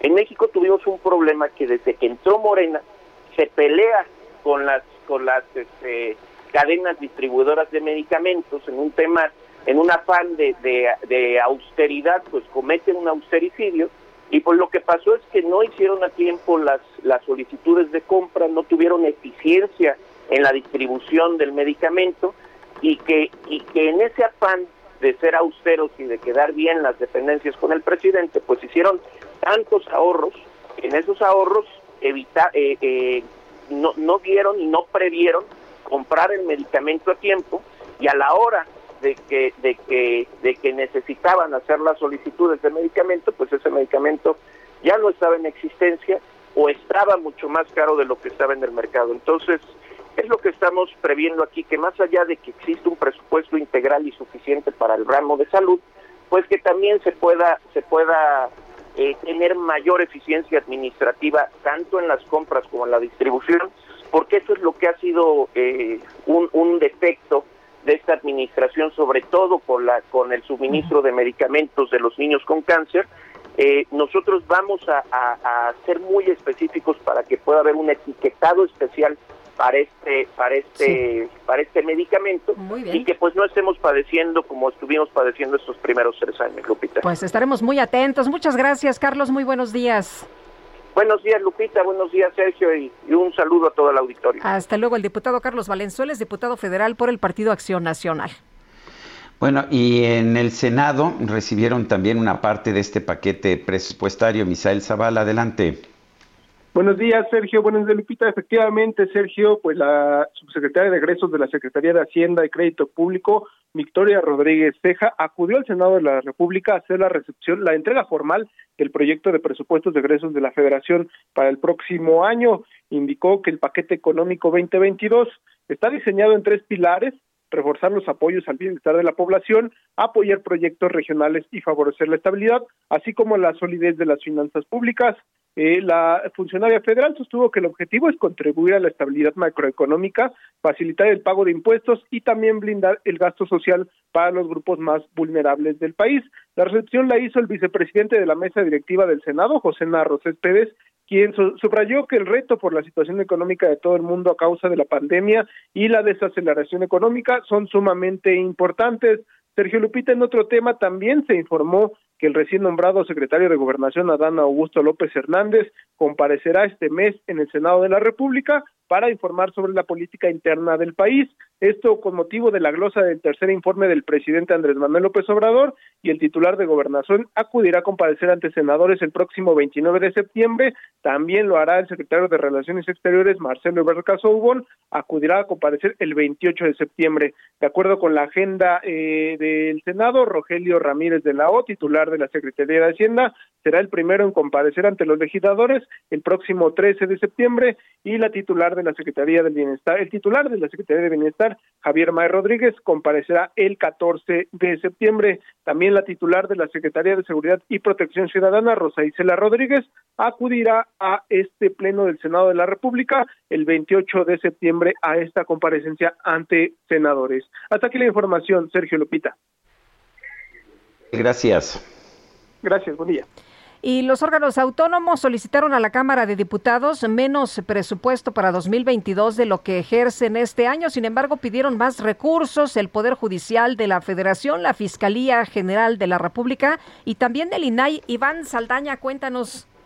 Así es, Lupita, Sergio, buenos días. El, de acuerdo al proyecto de presupuesto de egresos de la Federación 2022, el Poder Judicial que integra a la Suprema Corte de Justicia, al Consejo de la Judicatura, al Tribunal Electoral, pues solicitó 76.723 millones para el siguiente año. Esto significa que el Poder Judicial pide un aumento de más de 2.800 millones de pesos contra el presupuesto que ejerce pues este año, en este 2021, pero cabe señalar también que esta propuesta de incremento se da luego de la, de la entrada de la reforma judicial en México de marzo, que entró en vigor en marzo pasado. También la Fiscalía General de la República solicitó eh, 17.966 pesos, eh, digo, perdón, millones de pesos, y de ahí, eh, pues, se ve un aumento de más de 690 millones 955 mil 161 pesos y por parte del INAI propuso a los legisladores que le doten de un presupuesto de 982 millones 905 mil 53 pesos, que son 77 millones eh, 569 mil pesos más eh, de lo que pues solicita de lo que ejerce este año. Los otros órganos autónomos de este de estos de los ramos autónomos son que solicitaron menos eh, presupuesto para el siguiente año es el INE es también el IEFT la COFESE, la CNDH, eh, por ejemplo, pero eh, cabe destacar que en el caso del INE, pues solicitó alrededor de 24.649 millones de pesos. Ahí ya se incluye también el presupuesto para las consultas eventuales, consultas, la de revocación de mandato y la de consulta eh, y una consulta popular eventual que por ley se puede solicitar y además más de 5.800 millones de pesos para prerrogativas de partidos políticos, lo demás es gasto operativo, pero es menos presupuesto de lo que solicitó el año pasado, eh, perdón, en este año, cuando pues hubo la elección más grande de la historia en México. Hasta, eh, pues así las cosas, eh, Lupita, cinco de los ocho órganos autónomos sí se bajaron el presupuesto, pero pues lo, eh, tres cuando menos solicitaron más presupuesto de lo que están ejerciendo este año. Pues tomamos nota, Iván, muchas gracias, buenos días. Buenos días a todos. Son las 8 de la mañana con 21 minutos, vámonos con el Químico Guerra. El Químico Guerra con Sergio Sarmiento y Lupita Juárez. Químico Guerra, buenos días, ¿qué nos tienes esta mañana? Pues están de moda esas cosas de que las coincidencias y que la magia de las fechas que siempre tiembla en septiembre en México, etcétera, ¿no? Fíjense que hoy, por ejemplo, que es 9 de septiembre del 21, si sumamos 9 más 9 nos dan 18, más 2 nos dan 20, más 1 nos dan 21. ¿Saben qué significa eso? Absolutamente nada. Nada, exactamente. Pero lo que sí tiene significado, Sergio Lupita, es la ciencia, el método científico, que es la herramienta más poderosa que tiene el ser humano para lograr el bienestar y para avanzar. Fíjense que hoy, hace ocho días exactamente, el jueves pasado, les comenté aquí en este espacio, en el Heraldo Radio, que tenemos mecanismos cuánticos en el cerebro, ¿se acuerdan? Les dije que las estructuras de la proteína ferritina tiene, que tienen las células tienen una función cuántica, etcétera, ¿no? Pues fíjense ahora viene la segunda gran revolución cuántica. Estamos frente a un fenómeno en la segunda gran revolución, lo cual quizás será responsable de los avances más significativos que jamás haya tenido la humanidad.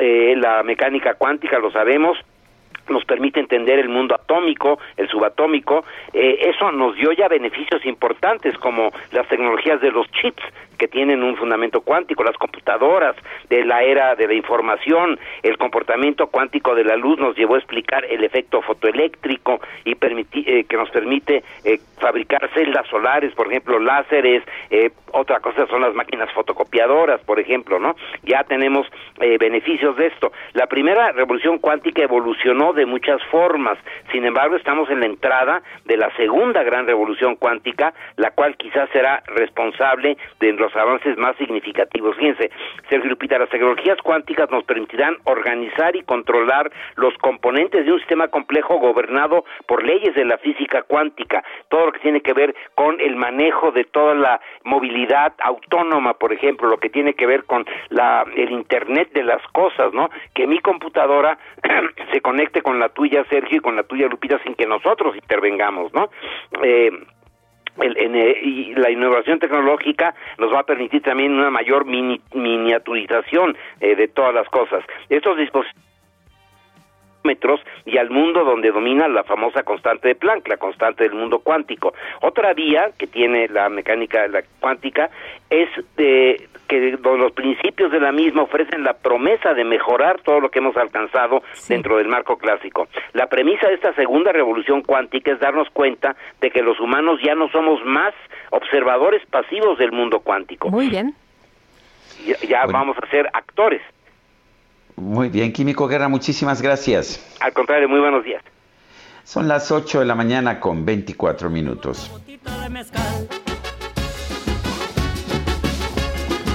Gota, gota, gota, gotita de mezcal, gota, gota, gota, gotita de mezcal.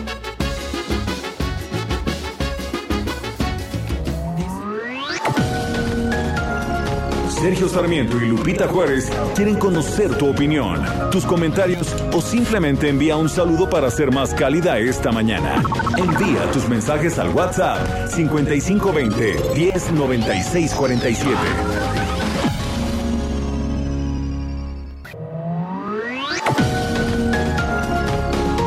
Continuamos con Sergio Sarmiento y Lupita Juárez por El Heraldo Radio.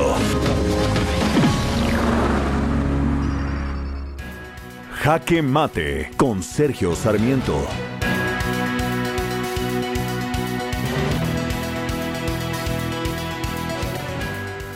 La Secretaría de Hacienda ha presentado ante la Cámara de Diputados un presupuesto, un paquete presupuestario para el próximo año, para el 2022, que me parece razonable.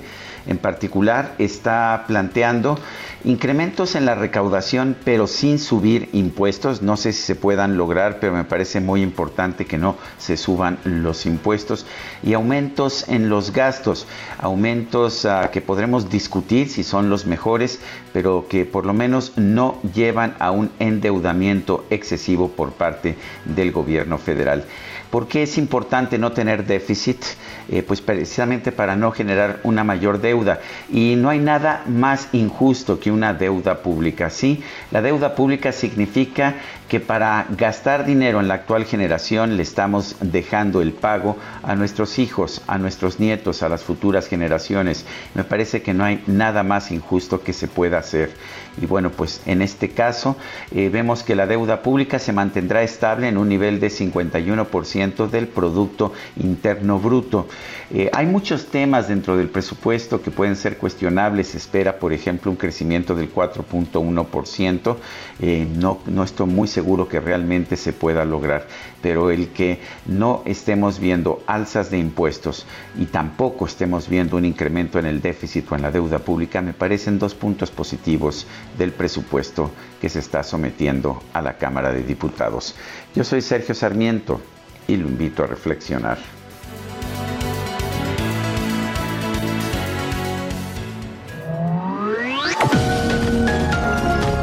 Sergio Sarmiento tu opinión es importante. Escríbele a Twitter en arroba Sergio Sarmiento.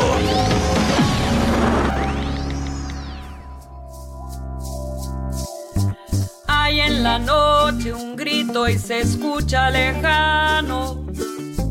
Cuentan al sur, es la voz del silencio. En este armario hay un gato encerrado. Ya pongan. Porque una mujer, porque una mujer defendió su derecho. De la montaña. ¿Cómo ves esta letra dignificada? En este armario hay un gato encerrado porque una mujer, porque una mujer defendió su derecho. Bueno, me llama la atención a, este, a esta canción y a este párrafo, Nicole Levet, y bueno, le agradezco, le agradezco el que lo haya hecho. No conocía yo la canción. ¿Y tú, Lupita? Fíjate que sí, Sergio, las letras de Lila me gustan, me gustan mucho y en algunas o en muchas de ellas nos cuenta historias como aquella de la prima, de la prima Tacha, ¿no? Sí, también. A ver si la escuchamos también, a ver si nuestro equipo de producción nos la pone después. morenita mía. Bueno, tenemos, tenemos ah, mensajes de nuestro público.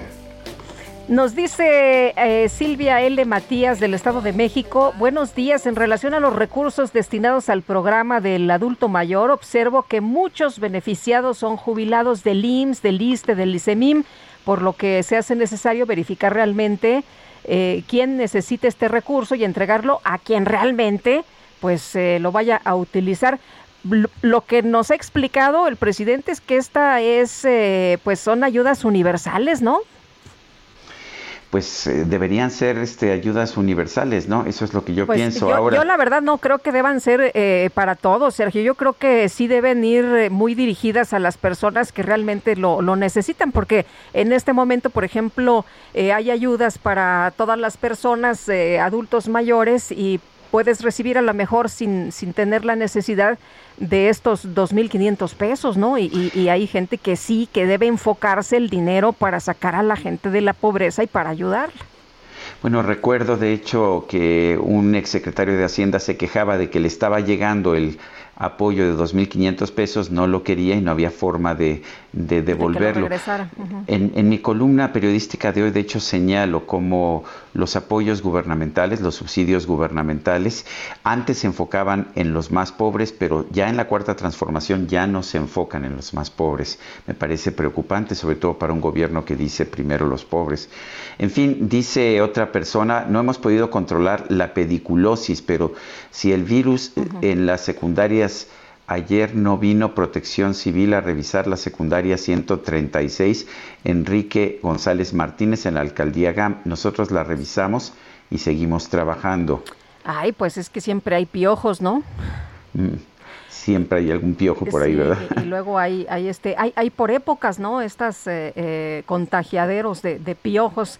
Eh, y bueno, pues lo que nos están diciendo es que no han podido controlarlo. Por otra parte, dice una persona, Jesús Díaz de Azcapotzal, con nuestro radio escucha, dice, tienen toda la razón, el día amaneció muy tequilero y muy mezcalero, como sugiere Lila Downs, pero yo no puedo porque ayer me vacunaron con Astra eh, Cínica, dice, y por tres días te prohíben beber alcohol, lo que yo considero el más cruel efecto secundario es una contradicción, no, no que no prohibido prohibir, soy Jesús Díaz. Bueno, vale la pena señalar que no está contraindicado el uso del alcohol con, ni con AstraZeneca ni con otra vacuna. Ya lo sé decía- perfec- lo, lo sé yo perfectamente porque a mí me pusieron AstraZeneca Sí. y no me voy con las recomendaciones de nuestra Secretaría de Salud, que es bastante inepta, sino que me fui directo con las contraindicaciones y los- las observaciones del fabricante, la empresa británica AstraZeneca. No hay ninguna contraindicación para no consumir alcohol, ni en tres días, ni en tres meses, ni en un día, ni en tres horas. No hay simplemente contraindicación para el consumo del alcohol con ni con AstraZeneca ni con ninguna otra Ya lo ha dicho una y mil veces el doctor Alejandro Macías y que de eso Pues sí. sabe un montón. Yo también le hice Pues sí. caso y celebré Bueno. y celebré la vacuna con un alcoholito. Bueno, pues el presupuesto que la Secretaría de Hacienda presentó al Congreso está considerando un crecimiento económico de 4.1%, una inflación de 3.4% y, y considera que el peso se va a mantener estable en promedio a lo largo del año que viene. Está considerando también una tasa de interés promedio del 5%. Gabriela Siller Pagasa es directora de Análisis Económico en Banco Base y profesora de Economía en el TEC de Monterrey.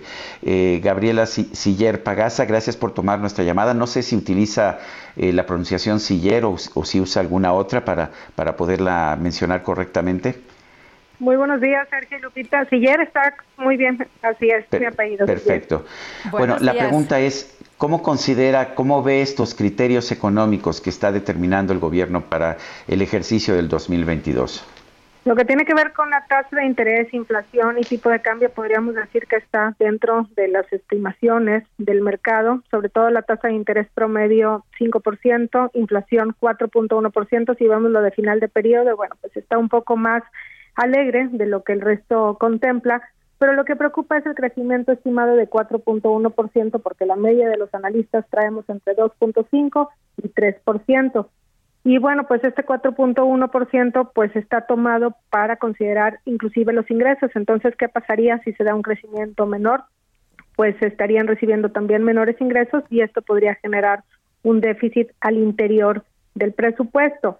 Sin embargo, esto no es lo más relevante o lo que más preocupa del presupuesto o del paquete económico presentado ayer, sino más bien podríamos decir que desde el punto de vista positivo, que el gasto en salud aumenta significativamente, lo cual es bueno dada la situación sanitaria en nuestro país, y hay un aumento de 7.7% en mantenimiento de las vías de comunicación, pero bueno, lo malo es que eh, esto, aunque es una mayor inversión eh, en gasto, en gasto en inversión física, pues se queda corto para revertir la tendencia de la caída en inversión fija bruta en el PIB, pero bueno, pues de perdido es algo. También desde el punto de vista positivo ven una deuda estable alrededor del 51% del PIB, pero lo que más preocupa por una parte es lo de las pensiones que cada vez se incrementa más o que se tiene que lograr y por otro lado también está Pemex que bueno pues ya se ya se esperaba que se diera una disminución en la carga fiscal en este caso fue una disminución en la tasa de derecho de utilidad compartida del 54 al 40%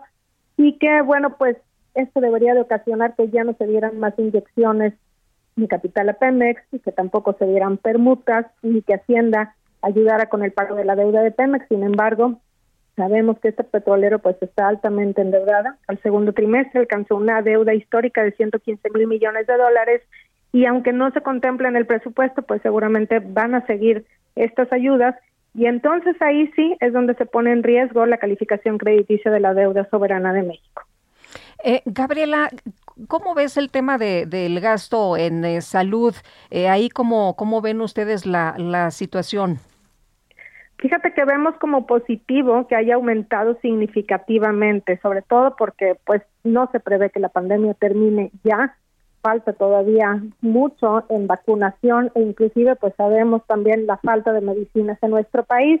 No es suficiente, pero bueno, pues al menos es algo. Por otro lado, también pues un presupuesto o un gasto económico debería de estar enfocado en el 2022 en la recuperación económica, dado que pues este año sí vamos a tener un efecto rebote alrededor del 6%, pero el año pasado caímos 8.5%, e inclusive pues este año hemos visto una recuperación en el empleo, pero principalmente en la informalidad, lo cual pues obviamente merma los ingresos de las familias mexicanas. Y lo que vemos del presupuesto es un poco más de lo mismo, enfocado sí a lo mejor generar un mayor o van a generar un mayor gasto en salud, un poco más también gasto en infraestructura, lo que tiene que ver con inversión física, pero se queda muy corto para realmente 7.7, ¿no? ¿Mande? Decía un aumento de 7.7, ¿no? Sí, pero tendría que ser mayor, porque como quiera seguimos viendo un gasto enfocado sobre todo en el gasto corriente, lo que no genera un efecto multiplicador sobre la economía. Eh, ¿De dónde surge entonces eh, este, pues esta idea de que podría crecer la economía 4.1%? ¿Es nada más, son buenos deseos nada más? La Secretaría de Hacienda tiende a ser más alegre que la media de los analistas en sus pronósticos. Y este pronóstico de 4.1 está en línea también con lo que trae el Fondo Monetario Internacional, pero vale la pena mencionar que el Fondo Monetario Internacional generalmente pone pronósticos muy altos y luego los va recortando. Ahora, eh, para el siguiente año, pues se estima que la economía estadounidense crezca alrededor del 3.5%, contemplando inclusive que van a seguir los estímulos fiscales y que la política monetaria va a seguir siendo altamente acomodaticia, aunque empiecen a recortar este año sus compras mensuales de bonos. A lo que voy es que, pues este año hemos visto un efecto rebote, seguimos colgados de la economía de Estados Unidos, el siguiente año así será. Y si Estados Unidos crece 3.5%, no hay forma de que la economía mexicana crezca 4.1%, inclusive con este presupuesto, ¿no? Si se hubiera dado más, a lo mejor a gasto en inversión física, a infraestructura, pues entonces ahí sí veríamos un mayor crecimiento económico, que es bastante lo que se está invirtiendo en infraestructura, pero una buena parte de los recursos pues se van a los proyectos estrella de esta administración, inclusive si vemos de los proyectos prioritarios, pues el 53% del presupuesto se va al tren Maya.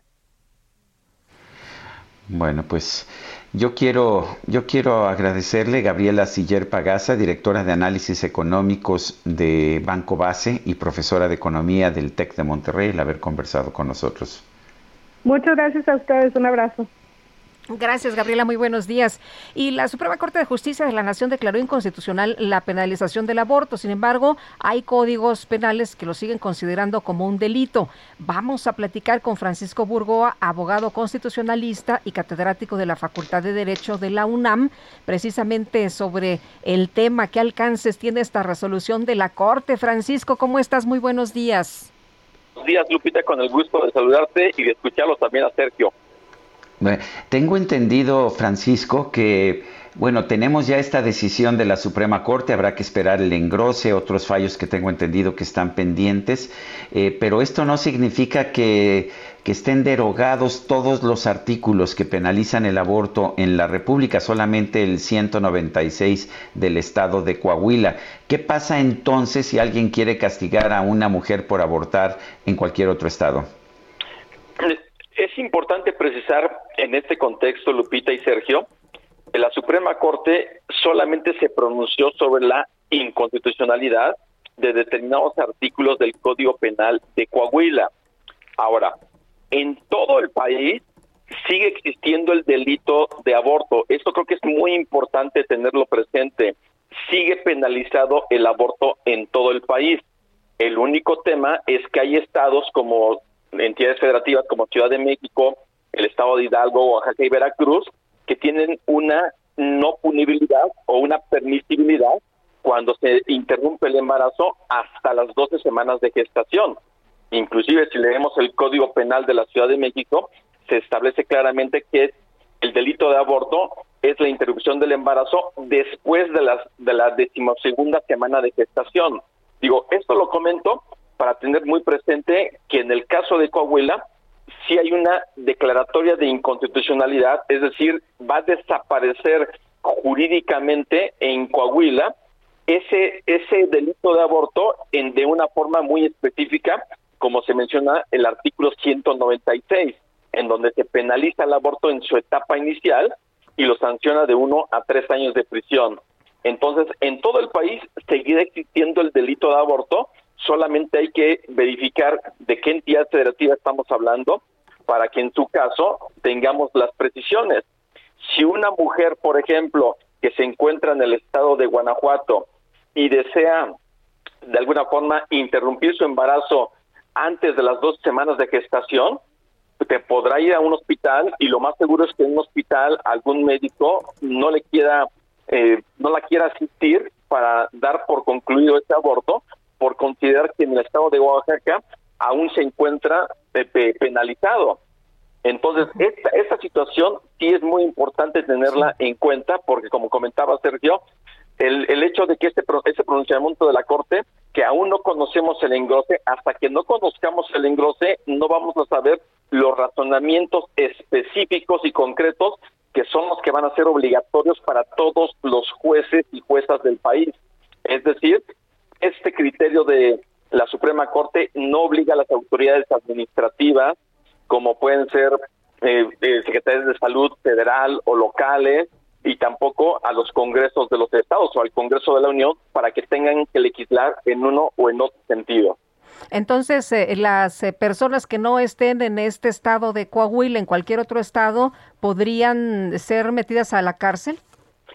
Sí, pero dependerá de una forma muy específica. O sea, por ejemplo, en el estado de San Luis Potosí, si una mujer de alguna forma interrumpe su embarazo antes de las 12 semanas de gestación, pues lo más seguro es que la autoridad administrativa, como lo es el Ministerio Público, inicie una carpeta de investigación y en su caso vaya a querer que se ejerza la acción penal.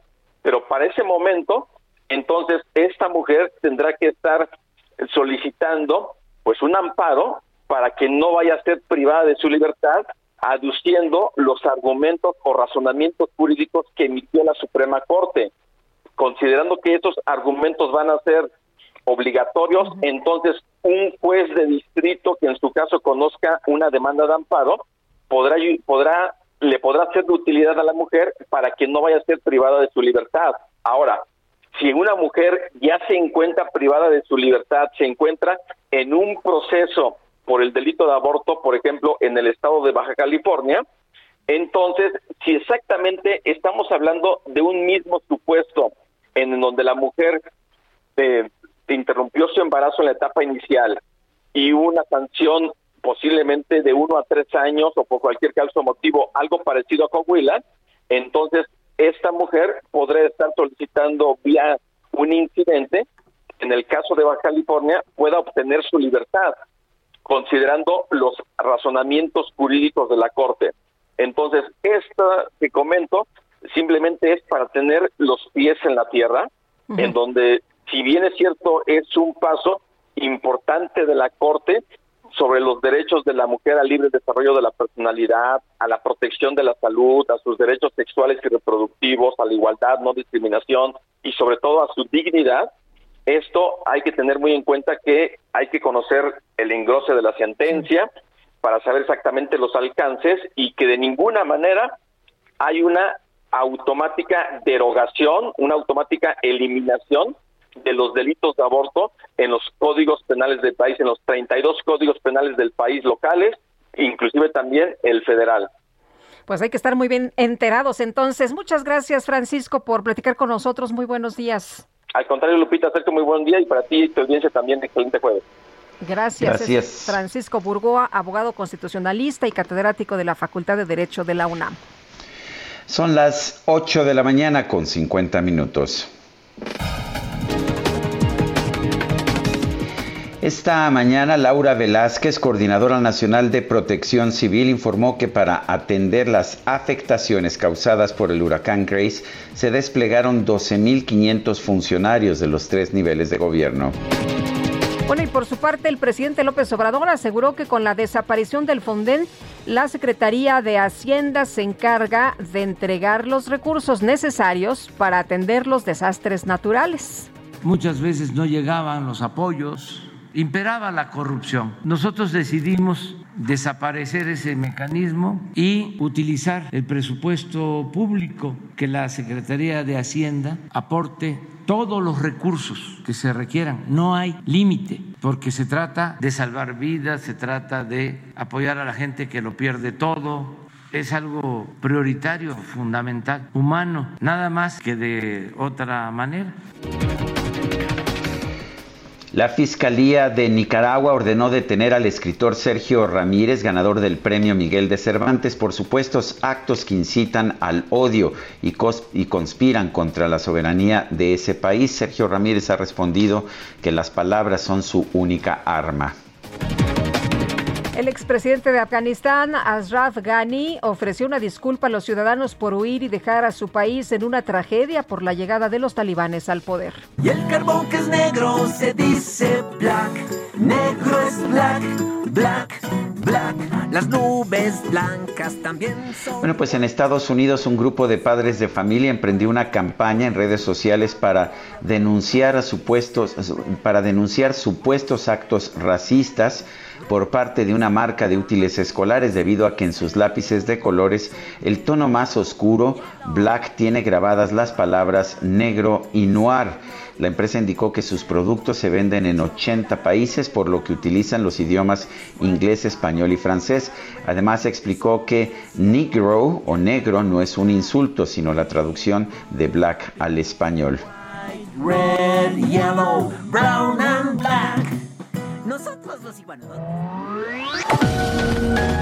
Para Lupita Juárez, tu opinión es importante. Escríbele a Twitter en arroba Lupita Juárez H. Y tenemos información con Alan Rodríguez por allá en Circuito Interior. ¿Qué pasa, Alan? Buenos días. Lupita Sergio, muy buenos días. Acabamos de recorrer el circuito interior en su tramo entre Calzada de Guadalupe y hasta la zona del Peñón de los Baños. El avance esta mañana es lento para todos nuestros amigos que se desplazan hacia el aeropuerto o bien hacia la zona de Calzada Ignacio Zaragoza. En el sentido contrario, a partir de la zona de Zaragoza hasta Gran Canal tenemos asentamientos en carriles centrales de esta vialidad, los cuales se prolongan hasta la zona de la raza. Ya por último comentarles que en la estación del metro Bondojito se acaba de restablecer el servicio, luego de que servicios de emergencia acaban de retirar lamentablemente el cuerpo de una persona que se arrojó esta mañana. Por esta situación tuvimos una interrupción del servicio de aproximadamente 30 minutos, sin embargo ya está restablecido en ambos sentidos. Por lo pronto, Sergio Lupita, el reporte. Muy bien, muchas gracias, Alan. Continuamos al pendiente, buen día. Recuerdo a usted que tenemos un número de WhatsApp al que usted nos puede hacer llegar mensajes de voz o mensajes escritos. Este número es el 55 20 10 96 47. Repito, 55 20 10 96 47. Regresamos.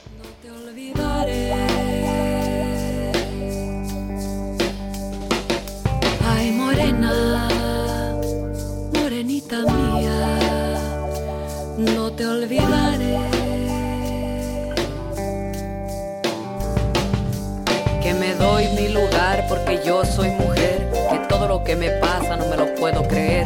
Canto tú y la mentira, los cholos me ven. Si lo quiero, no quiero, es mi gusto querer. De tu carne a mi carne, dame taco de res. Los prefiero y los quiero al que me dé de comer. Ya probé el que es ajeno a ese pa' que lo quiero. Que la voluntad del cielo me mande al primero. Que me quiera como soy, a ese sí que lo quiero. A ese sí que lo quiero. Sergio Sarmiento y Lupita Juárez quieren conocer tu opinión, tus comentarios o simplemente envía un saludo para ser más cálida esta mañana. Envía tus mensajes al WhatsApp 5520 109647.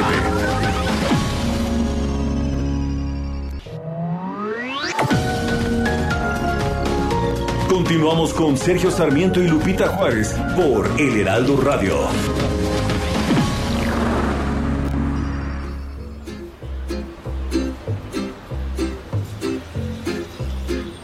Con mi dolor, causando penas, voy vagando por ahí. No hay una frase de cariño para mí. Todos me miran con desprecio y con rencor. Mi corazón está cansado, muy cansado de sufrir, que muchas veces le he escuchado repetir estas palabras que me llenan de dolor. Urge una persona que me arrulle entre sus brazos, a quien contarle de mis triunfos y fracasos, que me consuele y que me quite de sufrir.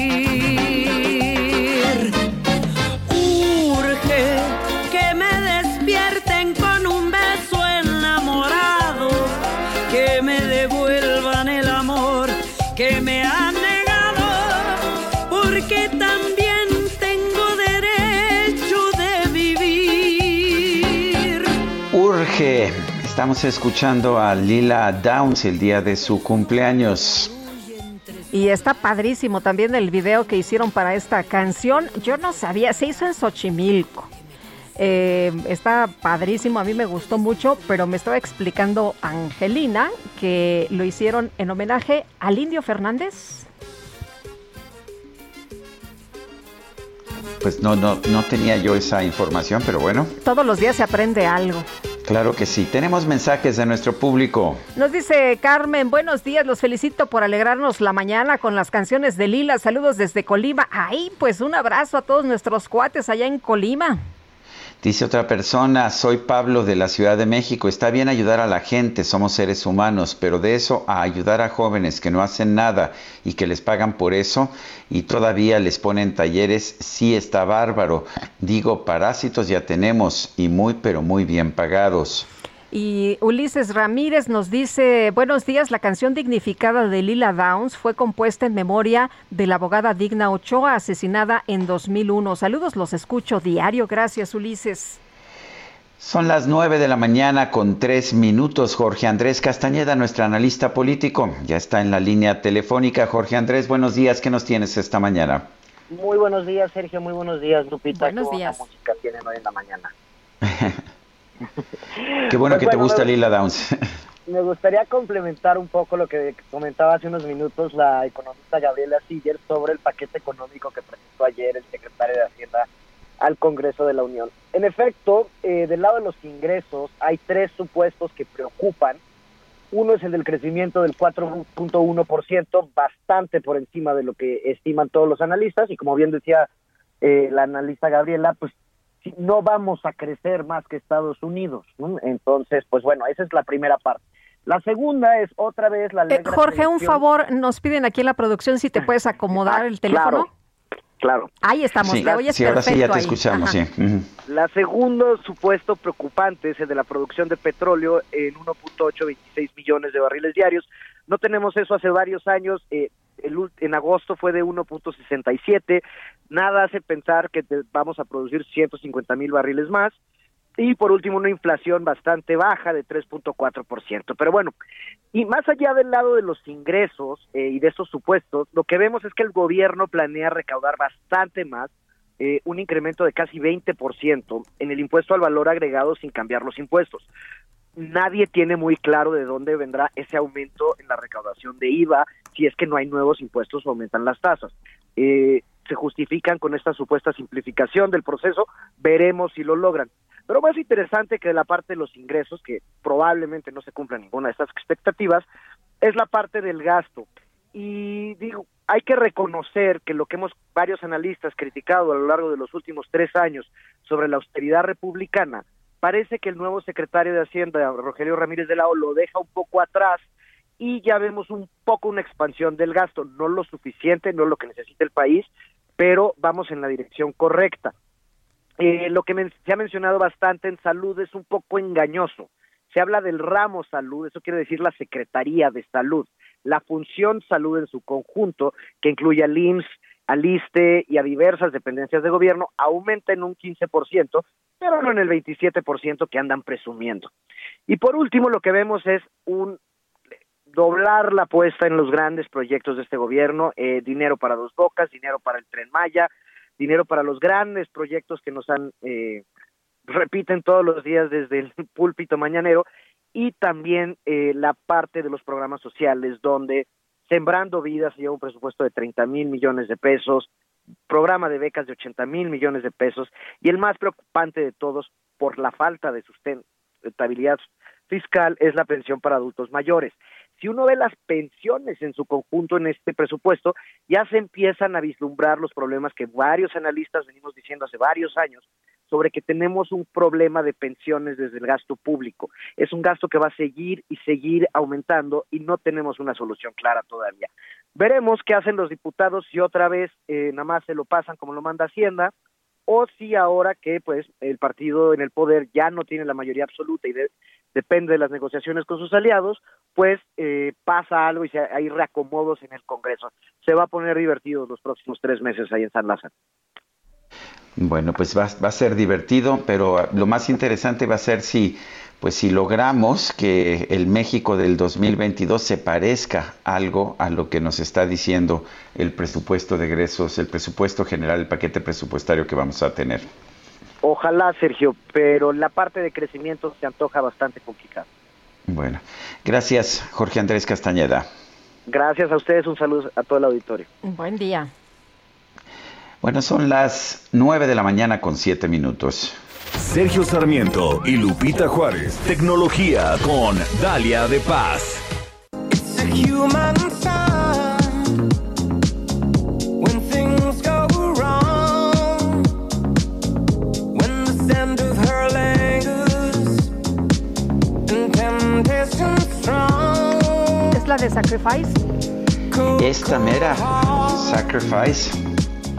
Elton John, ¿verdad, Lupita? Oye, pero ¿sabes qué? Que con este arreglito como que me gustó mucho, está muy moderna. Es que ya sabes que Dalia de Paz, nuestra Lady Gadget, es eminentemente moderna. Siempre tiene lo último de lo último. Dalia de Paz, ¿cómo te va? Buenos días.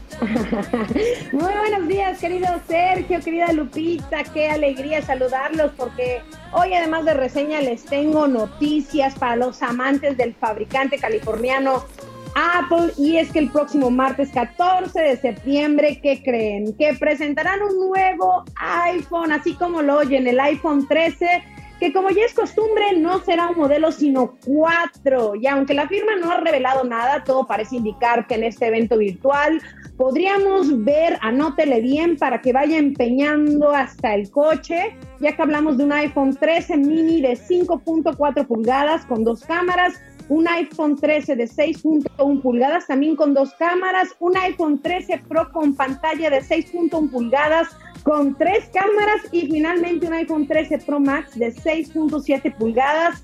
Este es el más grandote y por supuesto el mejor también con tres cámaras. El diseño podría ser muy similar al que vemos en el iPhone 12, pero eso sí, con nuevos colores. Por cierto, ahí estuve viendo lo que podrían presentar, se ven muy elegantes, como un negro mate y bronce. Eso sí, veríamos un notch más pequeño, esto para que libere más espacio en la pantalla OLED del equipo. Y se comenta que esta vez podremos tener pantalla siempre encendida, tal y como lo hacemos eh, y lo vemos en el Apple Watch. En cuanto al módulo de cámaras, todo parece indicar que este seguirá exactamente igual, es decir, cuadrada y los lentes serían exactamente el mismo tamaño. Ya veremos qué sorpresa nos tiene preparada Apple. Lo que seguramente veremos es que como desde hace algunos años, podremos encontrarlo en versiones de 128, 256, 512 gigas. Se está cortando Dalia, ¿verdad? bueno, así vamos es. a tratar de restablecer la comunicación. Y bueno, pues ahí él nos explicaba, ¿no? De, de esta balada como Sacrifice, del estribillo de Rocketman y de fragmentos de Kiss the Bride. Eh, surgió Cold Heart, una pieza discotequera que cantan Elton John y Dua Lipa. ¿Qué tal? Pues está interesante, realmente. Y bueno, vamos a ver si logramos recuperar a Dalia de Paz. Y si no, pues ah, nos iremos a otras informaciones. Yo creo que sí. Eh, ¿qué, qué hacemos, eh, Quique? Ay, que está lista ya, muy lista. Dalia. Estoy. Les Sí, contaba ah. de este iPhone, de este iPhone 13, Sergio, que llegará hasta en versiones de un tera. Podría comenzar en los 20 mil para el modelo mini hasta los 30 mil para la versión Pro. Y la pregunta del millón, ¿cuándo aterrizarán, aterrizarán estos nuevos iPhone 13 en nuestro país? Pues probablemente este 25 de septiembre. En mi Instagram, dale de paz y ahí en Twitter les estaré compartiendo todos los detalles y por supuesto aquí en este espacio. Amigos, y ya para terminar, el que ya llegó a nuestro país es Vivo, este fabricante de smartphones con más de 10 años en el mercado de teléfonos inteligentes y que según la consultora Canalis este año se consolidó como la marca que más equipos vendió en Asia. Y es que tiene precios, diseños y especificaciones para todos los bolsillos. De hecho, les cuento rápidamente que estoy probando el Vivo B21, que es la estrella de esta compañía, que aterrizó con todo y que tengo que confesarles, pues que estoy muy sorprendida porque pese a que es un teléfono de gama media alta, tiene muchas especificaciones para competir en el segmento premium, pero por 10 mil pesos. Ahí está la diferencia. Para que se den una idea, además de tener un diseño muy elegante y el color, de verdad que es otra cosa que hasta ahora no he visto en ningún dispositivo, ya que es muy camaleónico, es decir, que dependiendo del tipo de iluminación es el reflejo o color que tendremos en diferentes colores, azul, amarillo, como lo movamos a ver súper bonito. Eh, me pareció muy interesante esta apuesta, echen un ojo a mi Twitter, dale de paso, en Instagram, dale de paso, les dejé ahí unas stories. Y bueno, esta pantalla del Vivo B21 es AMOLED de 6.44 pulgadas con resolución Full HD. Eh, es ideal para ver nuestras series, películas, documentales, todo lo que se imaginan para poder eh, usar esta experiencia muy, muy, muy buena. El cuerpo es de este smartphone de Vivo, es de policarbonato, es ultra delgado, muy ligero y su acabado es plano. Y sin duda una de las especificaciones más importantes de este equipo y que tuve oportunidad de probar hasta en condiciones de poca luz es por supuesto su triple cámara compuesta por sensores de 64 megapíxeles, 8 megapíxeles para la segunda cámara ultra gran angular y un tercer lente de 2 megapíxeles macro. Para la cámara frontal encontramos un sensor de 44 megapíxeles con doble flash LED y estabilización óptica ideal para entregar imágenes de muy buena calidad y perfecto hay para los creadores de contenidos, o sea, para los TikTokers y los YouTubers. En mi Instagram, Dale de Paz, ya les compartí algunas fotos y videos para, para que le echen un ojo. Y por supuesto en mi Twitter, Dale de Paz. Sergio, amigos, Lupita, eh, pues ya viene mi cumpleaños. No sé si me quieren adelantar alguno de estos equipos, o nos vayamos a bailar, o nos vayamos a festejar. Les mando muchos abrazos y por supuesto aquí les estaré compartiendo toda la información de los lanzamientos en las próximas semanas. Muy buen jueves con sabor a viernes. Muy Gracias, bien. Dalia. Bueno, y vámonos a otros temas. La Fiscalía General de Justicia de la Ciudad de México dará a conocer las conclusiones de la investigación penal sobre el colapso de la línea 12 del metro. Jorge Almaquio, adelante. Gracias, Sergio Lupita, amigos. Así es, próximamente la Fiscalía General de Justicia dará a conocer las conclusiones de la investigación penal que lleva a cabo sobre el colapso de la línea 12 del metro, en donde murieron 26 personas. El vocero de la Fiscalía, Ulises Lara, expuso que cuando concluyan con la indagatoria, la darán a conocer en cumplimiento de su obligación constitucional de procurar justicia a través de la investigación penal y la revelación pública de la verdad. Escuchemos. Próximamente dará a conocer de manera abierta un informe pormenorizado de los resultados de la investigación realizada de manera científica, profesional, seria y responsable con motivo del colapso ocurrido en el tramo Olivos-Tezonco de la línea 12 del sistema de transporte colectivo Metro, una vez que haya sido concluida en su totalidad. La investigación forense y servicios periciales de investigación territorial y de asesores se dieron a la tarea de abordar, dijo, todas las ideas de investigación posibles para formular la teoría del caso por los delitos de homicidio, lesiones y daño a la propiedad. Expuso que la Fiscalía conformó un equipo profesional de judici- judicializadores que ha avanzado en el estudio de la información documental y la legislación vigente con el propósito de obtener la reparación integral del daño para las víctimas indirectas y directas, además de garantizar la no repetición de hechos tan lamentables como las ocurridas la noche del 3 de mayo pasado. Vamos a escuchar. No omitimos señalar que a fin de garantizar una absoluta transparencia en la realización de los dictámenes correspondientes, esta Fiscalía recopiló todas las muestras necesarias y ha realizado un trabajo muy cuidadoso con lo relacionado a las cadenas de custodia de todas y cada una de las evidencias que obran en poder del Ministerio Público, incluidos todos los materiales trasladados a los talleres de Tláhuac, Y bueno, pues Ulises Lara comentó, Sergio Lupita, que el peritaje es un instrumento con base científica que abarca un extenso, exhaustivo trabajo que cumple con todos los requerimientos judiciales, metodológicos y certificados para conocer la verdad de los hechos tal cual, cual, tal cual se comprometieron en su momento. Y bueno, Sergio Lupita, amigos, eh, nos encontramos en estos momentos llegando precisamente a Tula Hidalgo, en donde pues han sufrido de las inundaciones.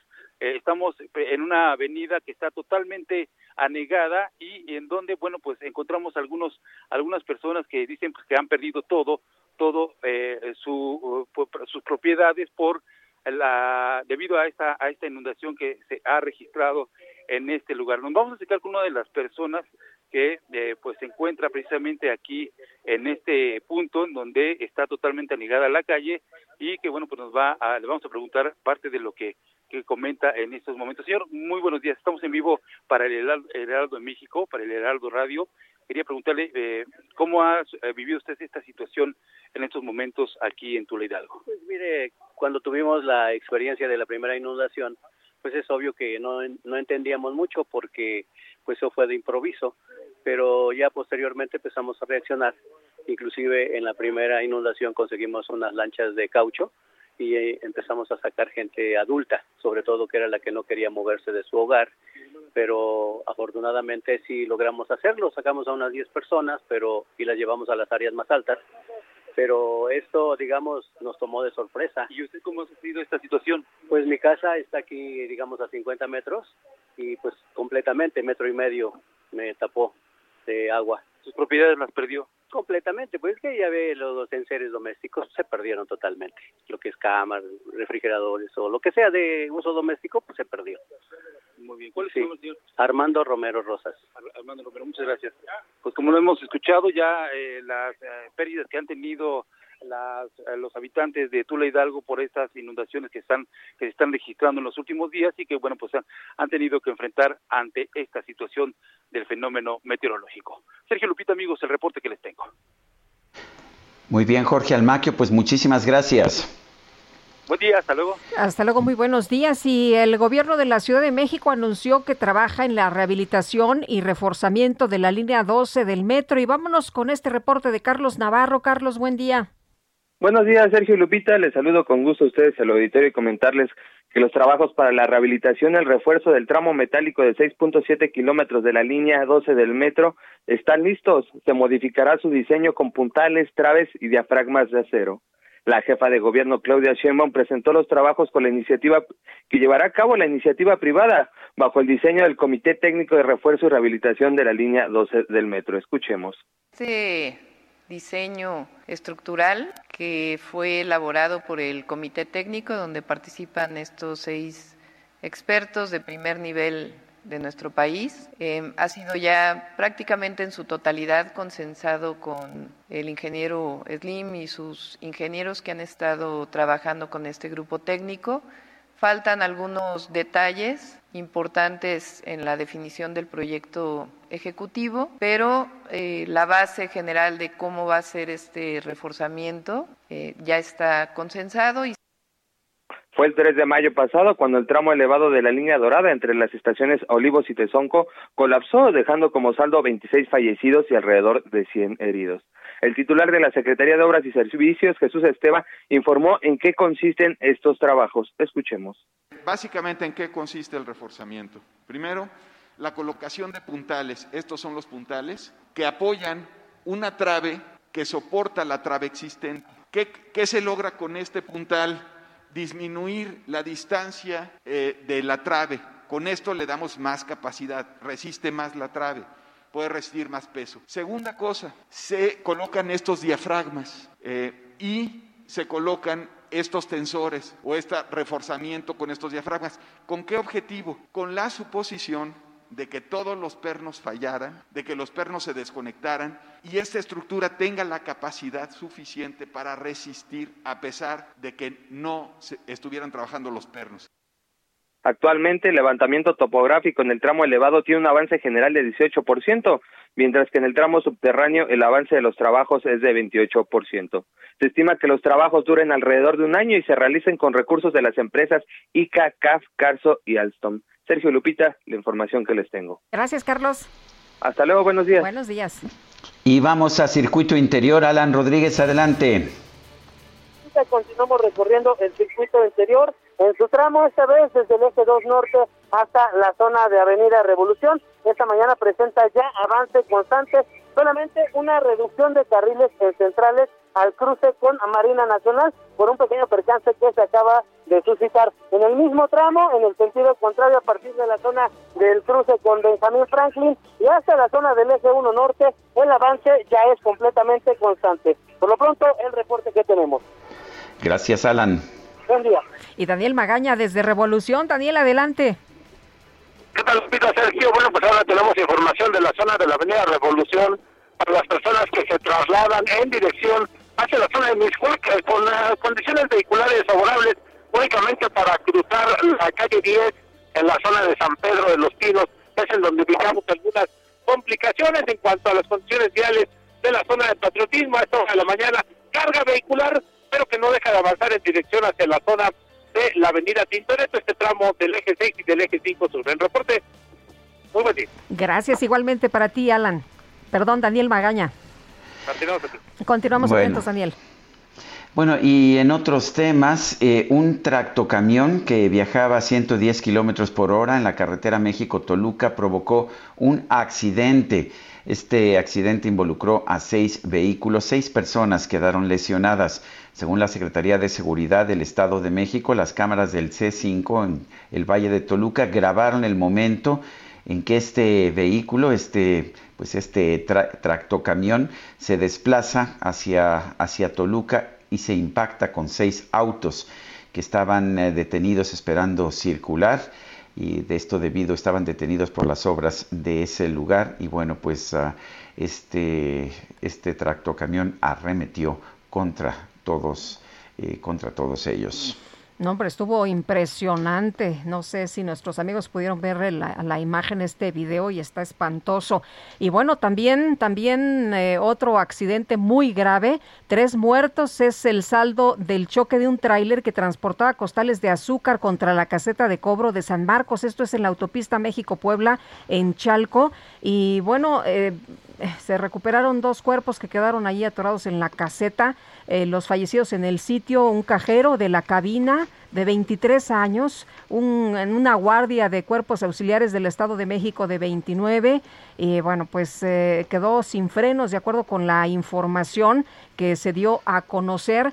Em, se ve eh, una de las de las tuiteras iba en su en su camioneta y trae cámaras y grabó el momento preciso en que ves con una velocidad impresionante que toma este tráiler y cómo bueno pues prácticamente se va desbaratando ahí en la medida en que va chocando con esta caseta de veras está impresionante ya mucha gente ha dicho que por favor pongan medidas de seguridad porque no es la primera vez que esto ocurre Son las 9 de la mañana con 24 minutos, 9 con 24.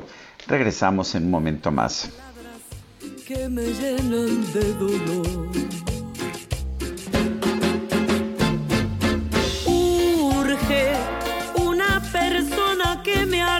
Entre sus brazos, a quien contarle de mis triunfos y fracasos, que me consuele y que me quite de sufrir.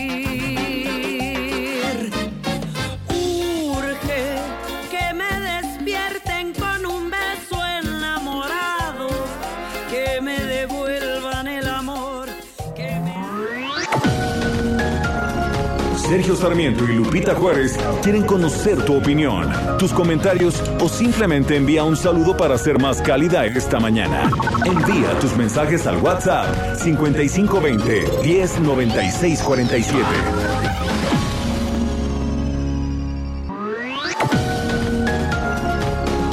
Continuamos con Sergio Sarmiento y Lupita Juárez por El Heraldo Radio.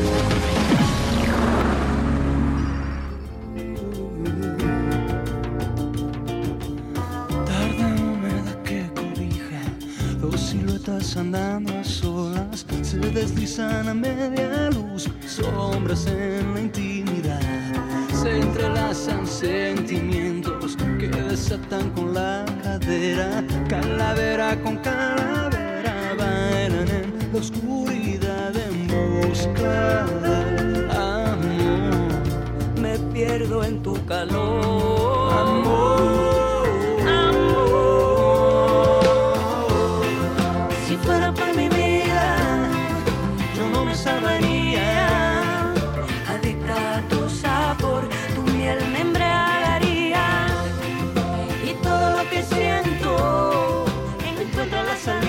Seguimos escuchando, seguimos escuchando a Lila Downs, esto se llama Calaveras y la acompaña Benny Ibarra.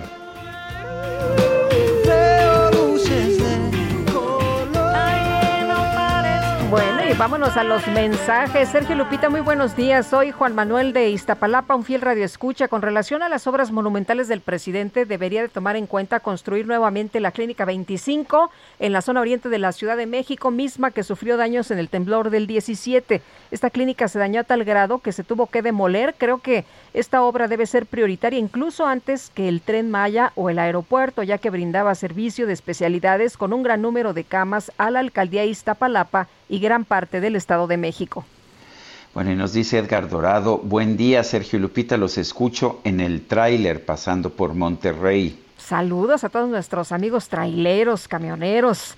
Oye, y bueno, reconociendo este trabajo tan valioso que hacen, Marquiño Gonzalma dice, gracias por informar, que tengan un excelente día. Saludos, Lupita Sergio, qué elegante, saludos desde Querétaro.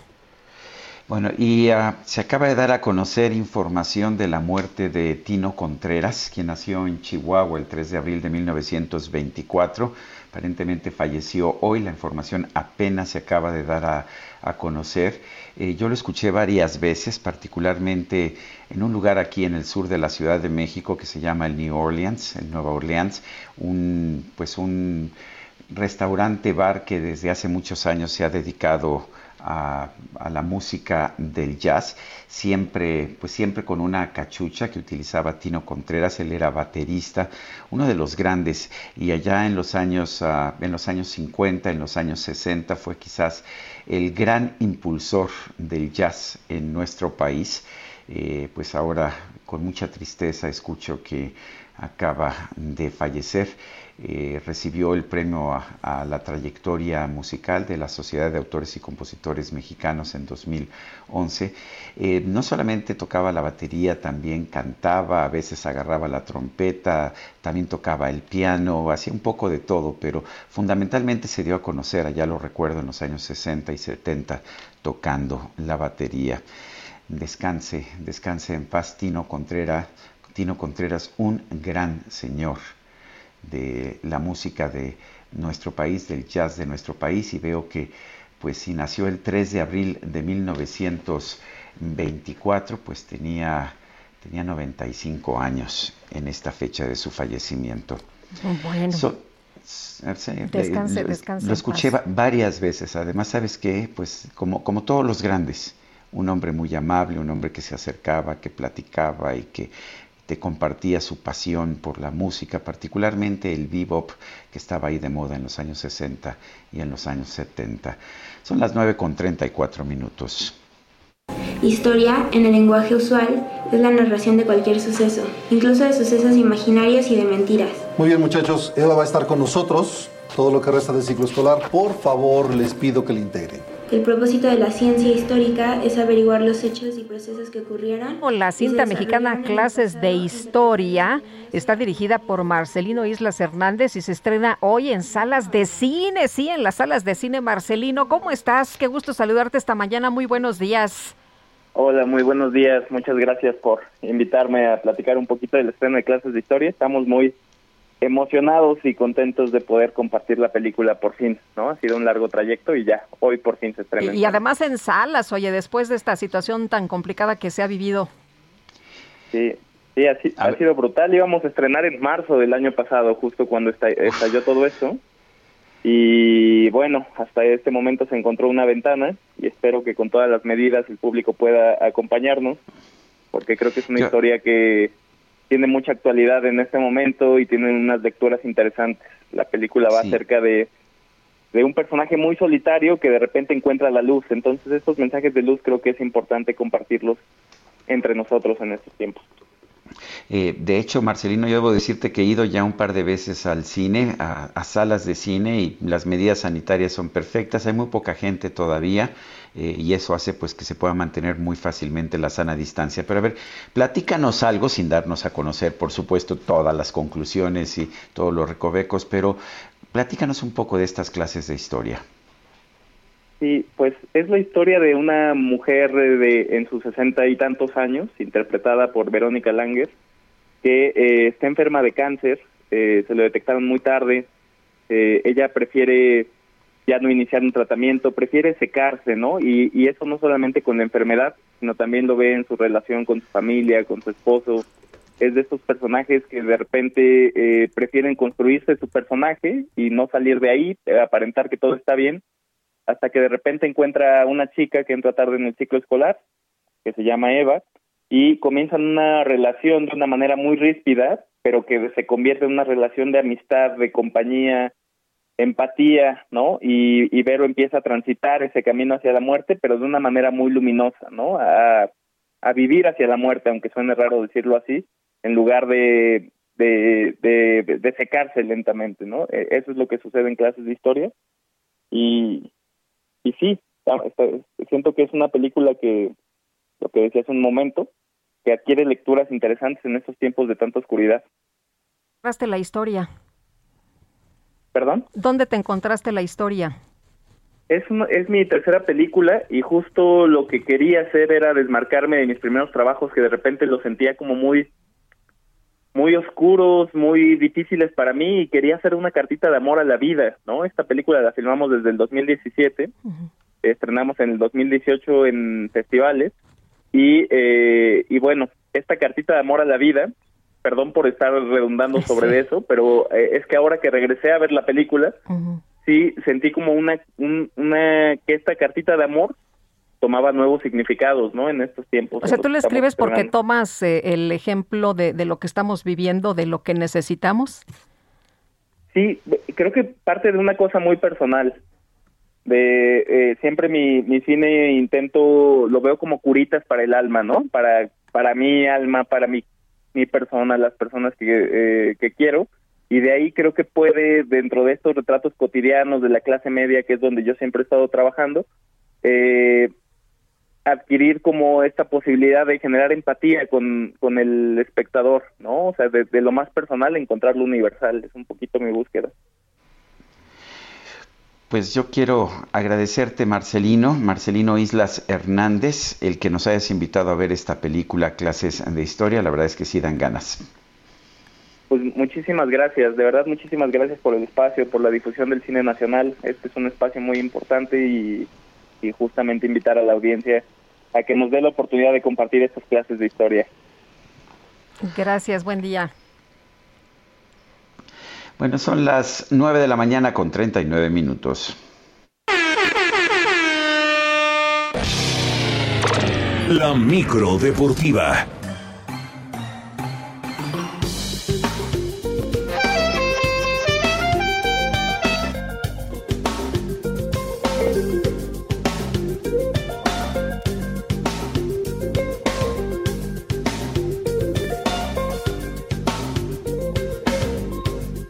Viene la micro deportiva, Guadalupe. No, hombre, me encanta, me encanta porque siempre trae muy buenas rolas y además la información más importante de los deportes con Julio Romero. ¿Cómo están, Sergio? Hola. Lupita? Amigos del auditorio, muy buenos días. Qué gusto saludarles. Arrancamos este jueves con toda la información y con la selección mexicana de fútbol que ayer por la noche empató a un gol en su visita a Panamá en lo que ha sido su tercer duelo dentro del octagonal final rumbo a Qatar 2022. El tricolor perdió el duelo ya que al minuto 28 Rolando Blackburn abrió los cartones para el equipo panameño, pero rescató el barco Jesús Manuel el Tecatito Corona al 76, uno por uno a final de cuentas. Y por lo pronto Jorge Taylor, quien es auxiliar técnico de la selección, calificó de positiva la fecha FIFA, donde en tres partidos ganó en dos y empató a uno. Escuchamos al auxiliar técnico Jorge Taylor.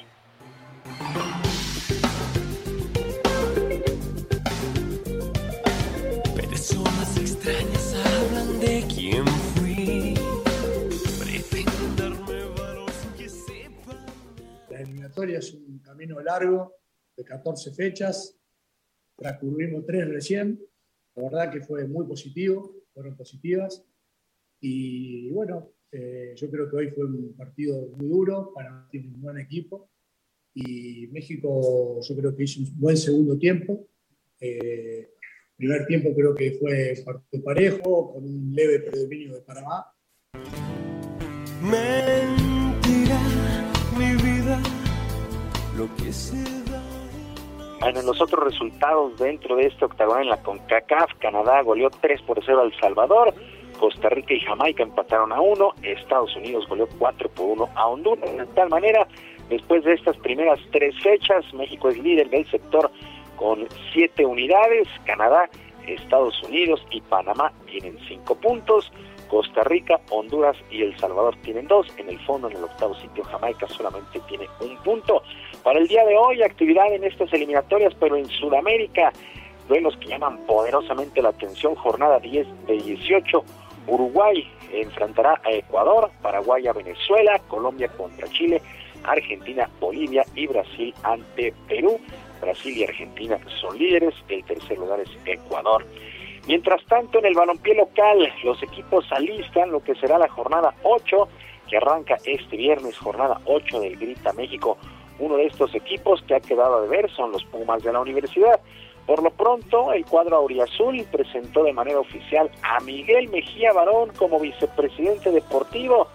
Miguel Mejía Barón regresa a casa luego de ser jugador y posteriormente técnico. Y aquí escuchamos sus palabras.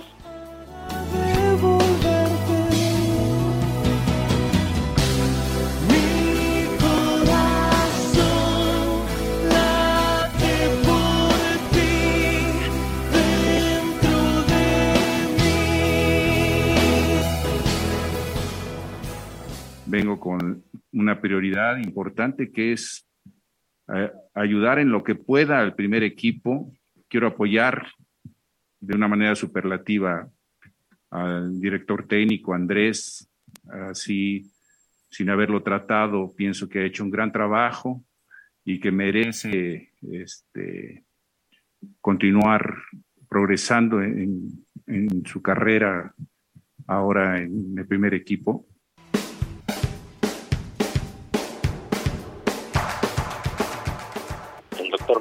Fue campeón con los Pumas en la ya lejana temporada 90-91.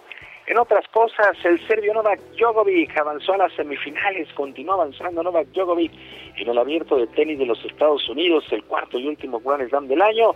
Se impuso el día de ayer por la noche 5-7, 6-2, 6-2 y 6-3 al italiano Matteo Berrentini, mientras que el alemán Alexander Zverev también está en semifinales, 7-6, 6-3 y 6-4 se impuso al sudafricano Lloyd Harris. En damas, la griega María Zachary con doble 6-4 superó a la checa Carolina Pliskova y también está en semifinales, lo mismo que la británica Emma Raducanu, 6-3 y 6-4 sobre la suiza Belinda Bencic. Entramos ya a la recta final de este torneo.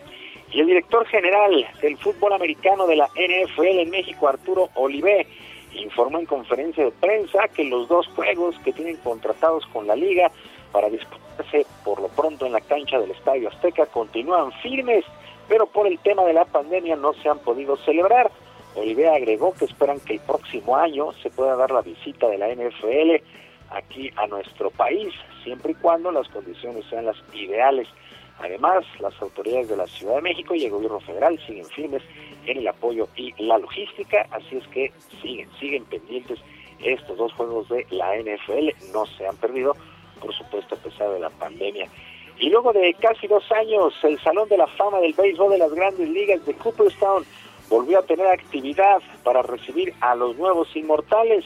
Marvin Miller, Ted Simmons, Larry Walker recibieron la distinción, pero el que se llevó todas las palmas y los reflectores fue el legendario número dos de los Yankees, el capitán Derek Jeter.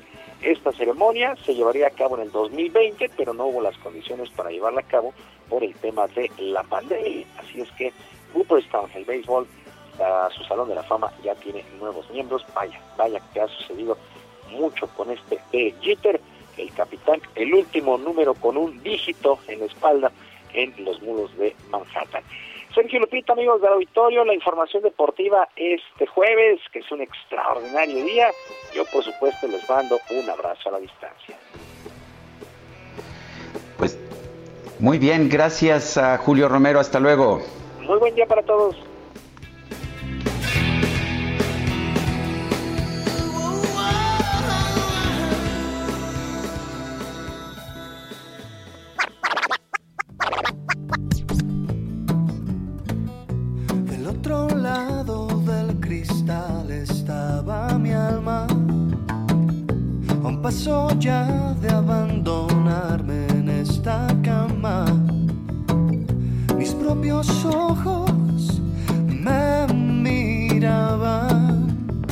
Qué buen cambio tenemos aquí con las tornamesas del DJ Kike y lo que estamos escuchando, pues es a Edgar Oceransky, director del Trova Fest, que arranca ya el día de mañana y le vamos a preguntar a Edgar, pues cómo, cómo va a estar esto, va a ser virtual, va a ser transmisión a distancia.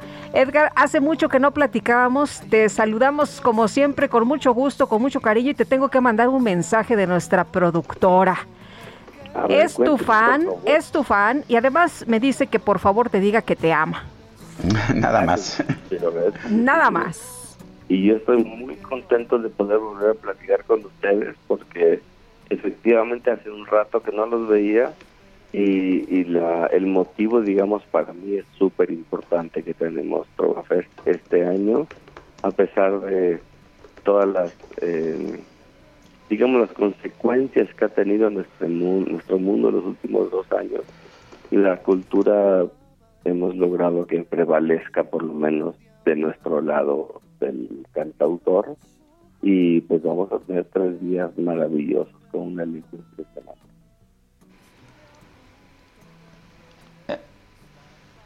Adelante, Hola. Sergio. Sí, Ah, es adelante. que, sí, es que de repente perdí este. Edgar, Edgar, cuéntanos, ¿qué vamos a escuchar en este Trova Fest? Eh, Sergio, me da Hola Edgar, ¿nos escuchas? Sí, Ay, pues que es que está fallando ahí. Sí, estaba yo perdiendo. Yo no sabía si, si era yo eh, a, la, a la distancia que estoy o si era que se estaba Se perdiendo la comunicación. Se nos sí. cortó la comunicación, pero Sergio, fíjate que tiene muchos eh, fans, eh, eh, Edgar, y también este, este festival. A mucha gente le gusta la trova, mucha gente eh, disfruta, y la verdad es que este es un muy buen escenario para poder pues escuchar a, a- a- pues todos estos compositores, ¿no? Pues sí, eh, ah, ya, ya tenemos, Ya a Edgar. tenemos a Edgar. Sí, Edgar, ¿qué vamos a escuchar? Mira, este año tenemos, por ejemplo, en los cierres, tenemos a Fernando Delgadillo, tenemos a Francisco Céspedes, a Alex Seger, tenemos a Kevin Johansen, 21 artistas de siete países distintos y sobre todo con una manera ahora de presentarnos que parecería sin público, ¿no? Para todo el mundo, porque toda la producción estaba aplaudiendo y estaban embelesados con, con sus presentaciones. Pero la ventaja que yo le veo ahora es que el Troafest trasciende la barrera del tiempo y el espacio, ¿no? O sea, vamos a poder tener a la gente viéndonos en todo México, en todo el mundo. Generalmente se, se circunscribía solamente a la ciudad de Querétaro y teníamos grandes públicos muy bellos.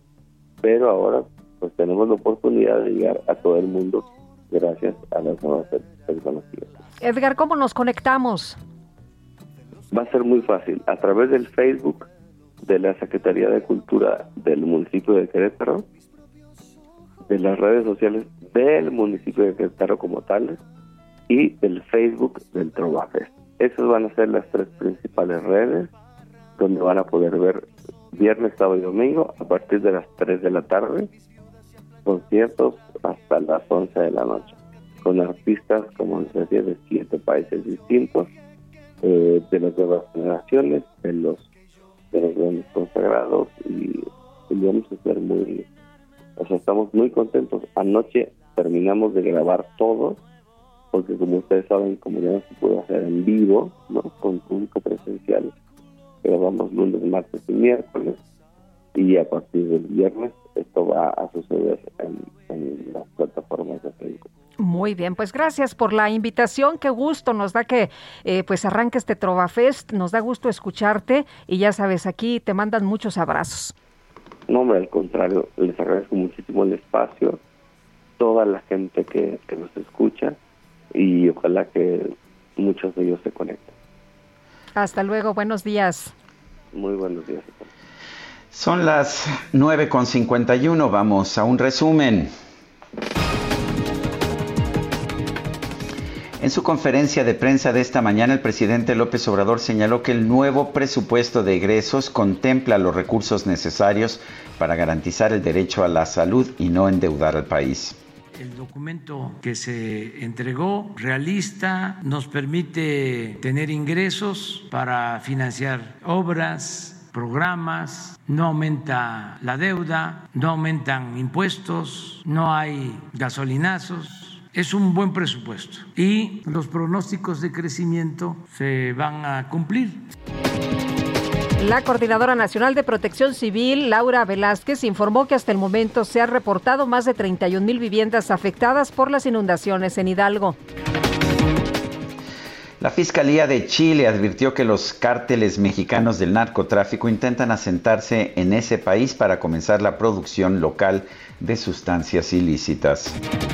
La Corte Suprema de Brasil advirtió que el presidente Jair Bolsonaro atenta contra la democracia y socava al máximo tribunal al alentar a sus simpatizantes a desobedecer sus fallos. Pistas de blue, pistas de blue.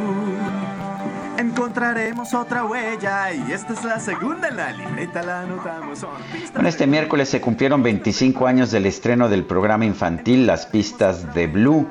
Para celebrarlo, la cadena Nick Jr. difundió un video del conductor original Steve Burns, quien dejó la producción hace 20 años para explicar a los niños de los años 90 que dejó el programa eh, para ir a la universidad y cumplir sus sueños. Afirmó que está muy orgulloso por todo lo que han logrado, tanto él como todos sus amigos.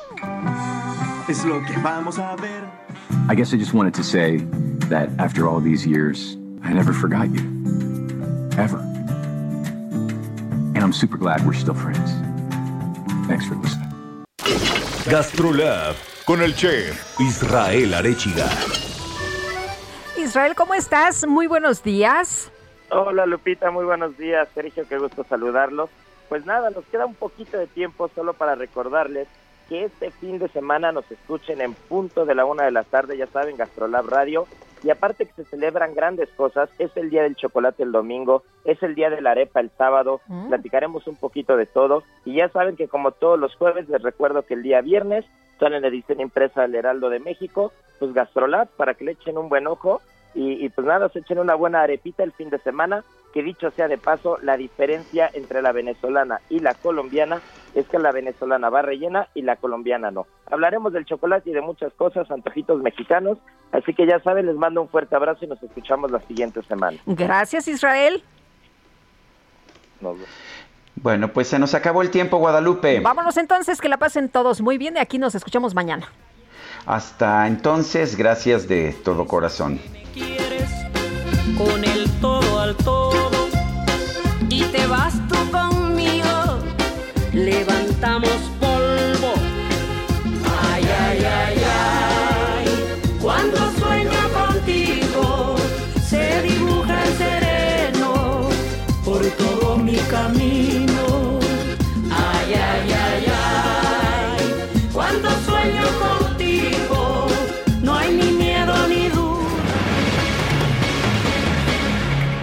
Heraldo Media Group presentó Sergio Sarmiento y Lupita Juárez por El Heraldo Radio.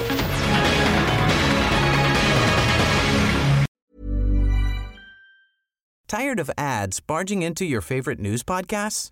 Good news. Ad-free listening is available on Amazon Music for all the music plus top podcasts included with your Prime membership. Stay up to date on everything newsworthy by downloading the Amazon Music app for free or go to amazon.com slash news ad free. That's amazon.com slash news ad free to catch up on the latest episodes without the ads.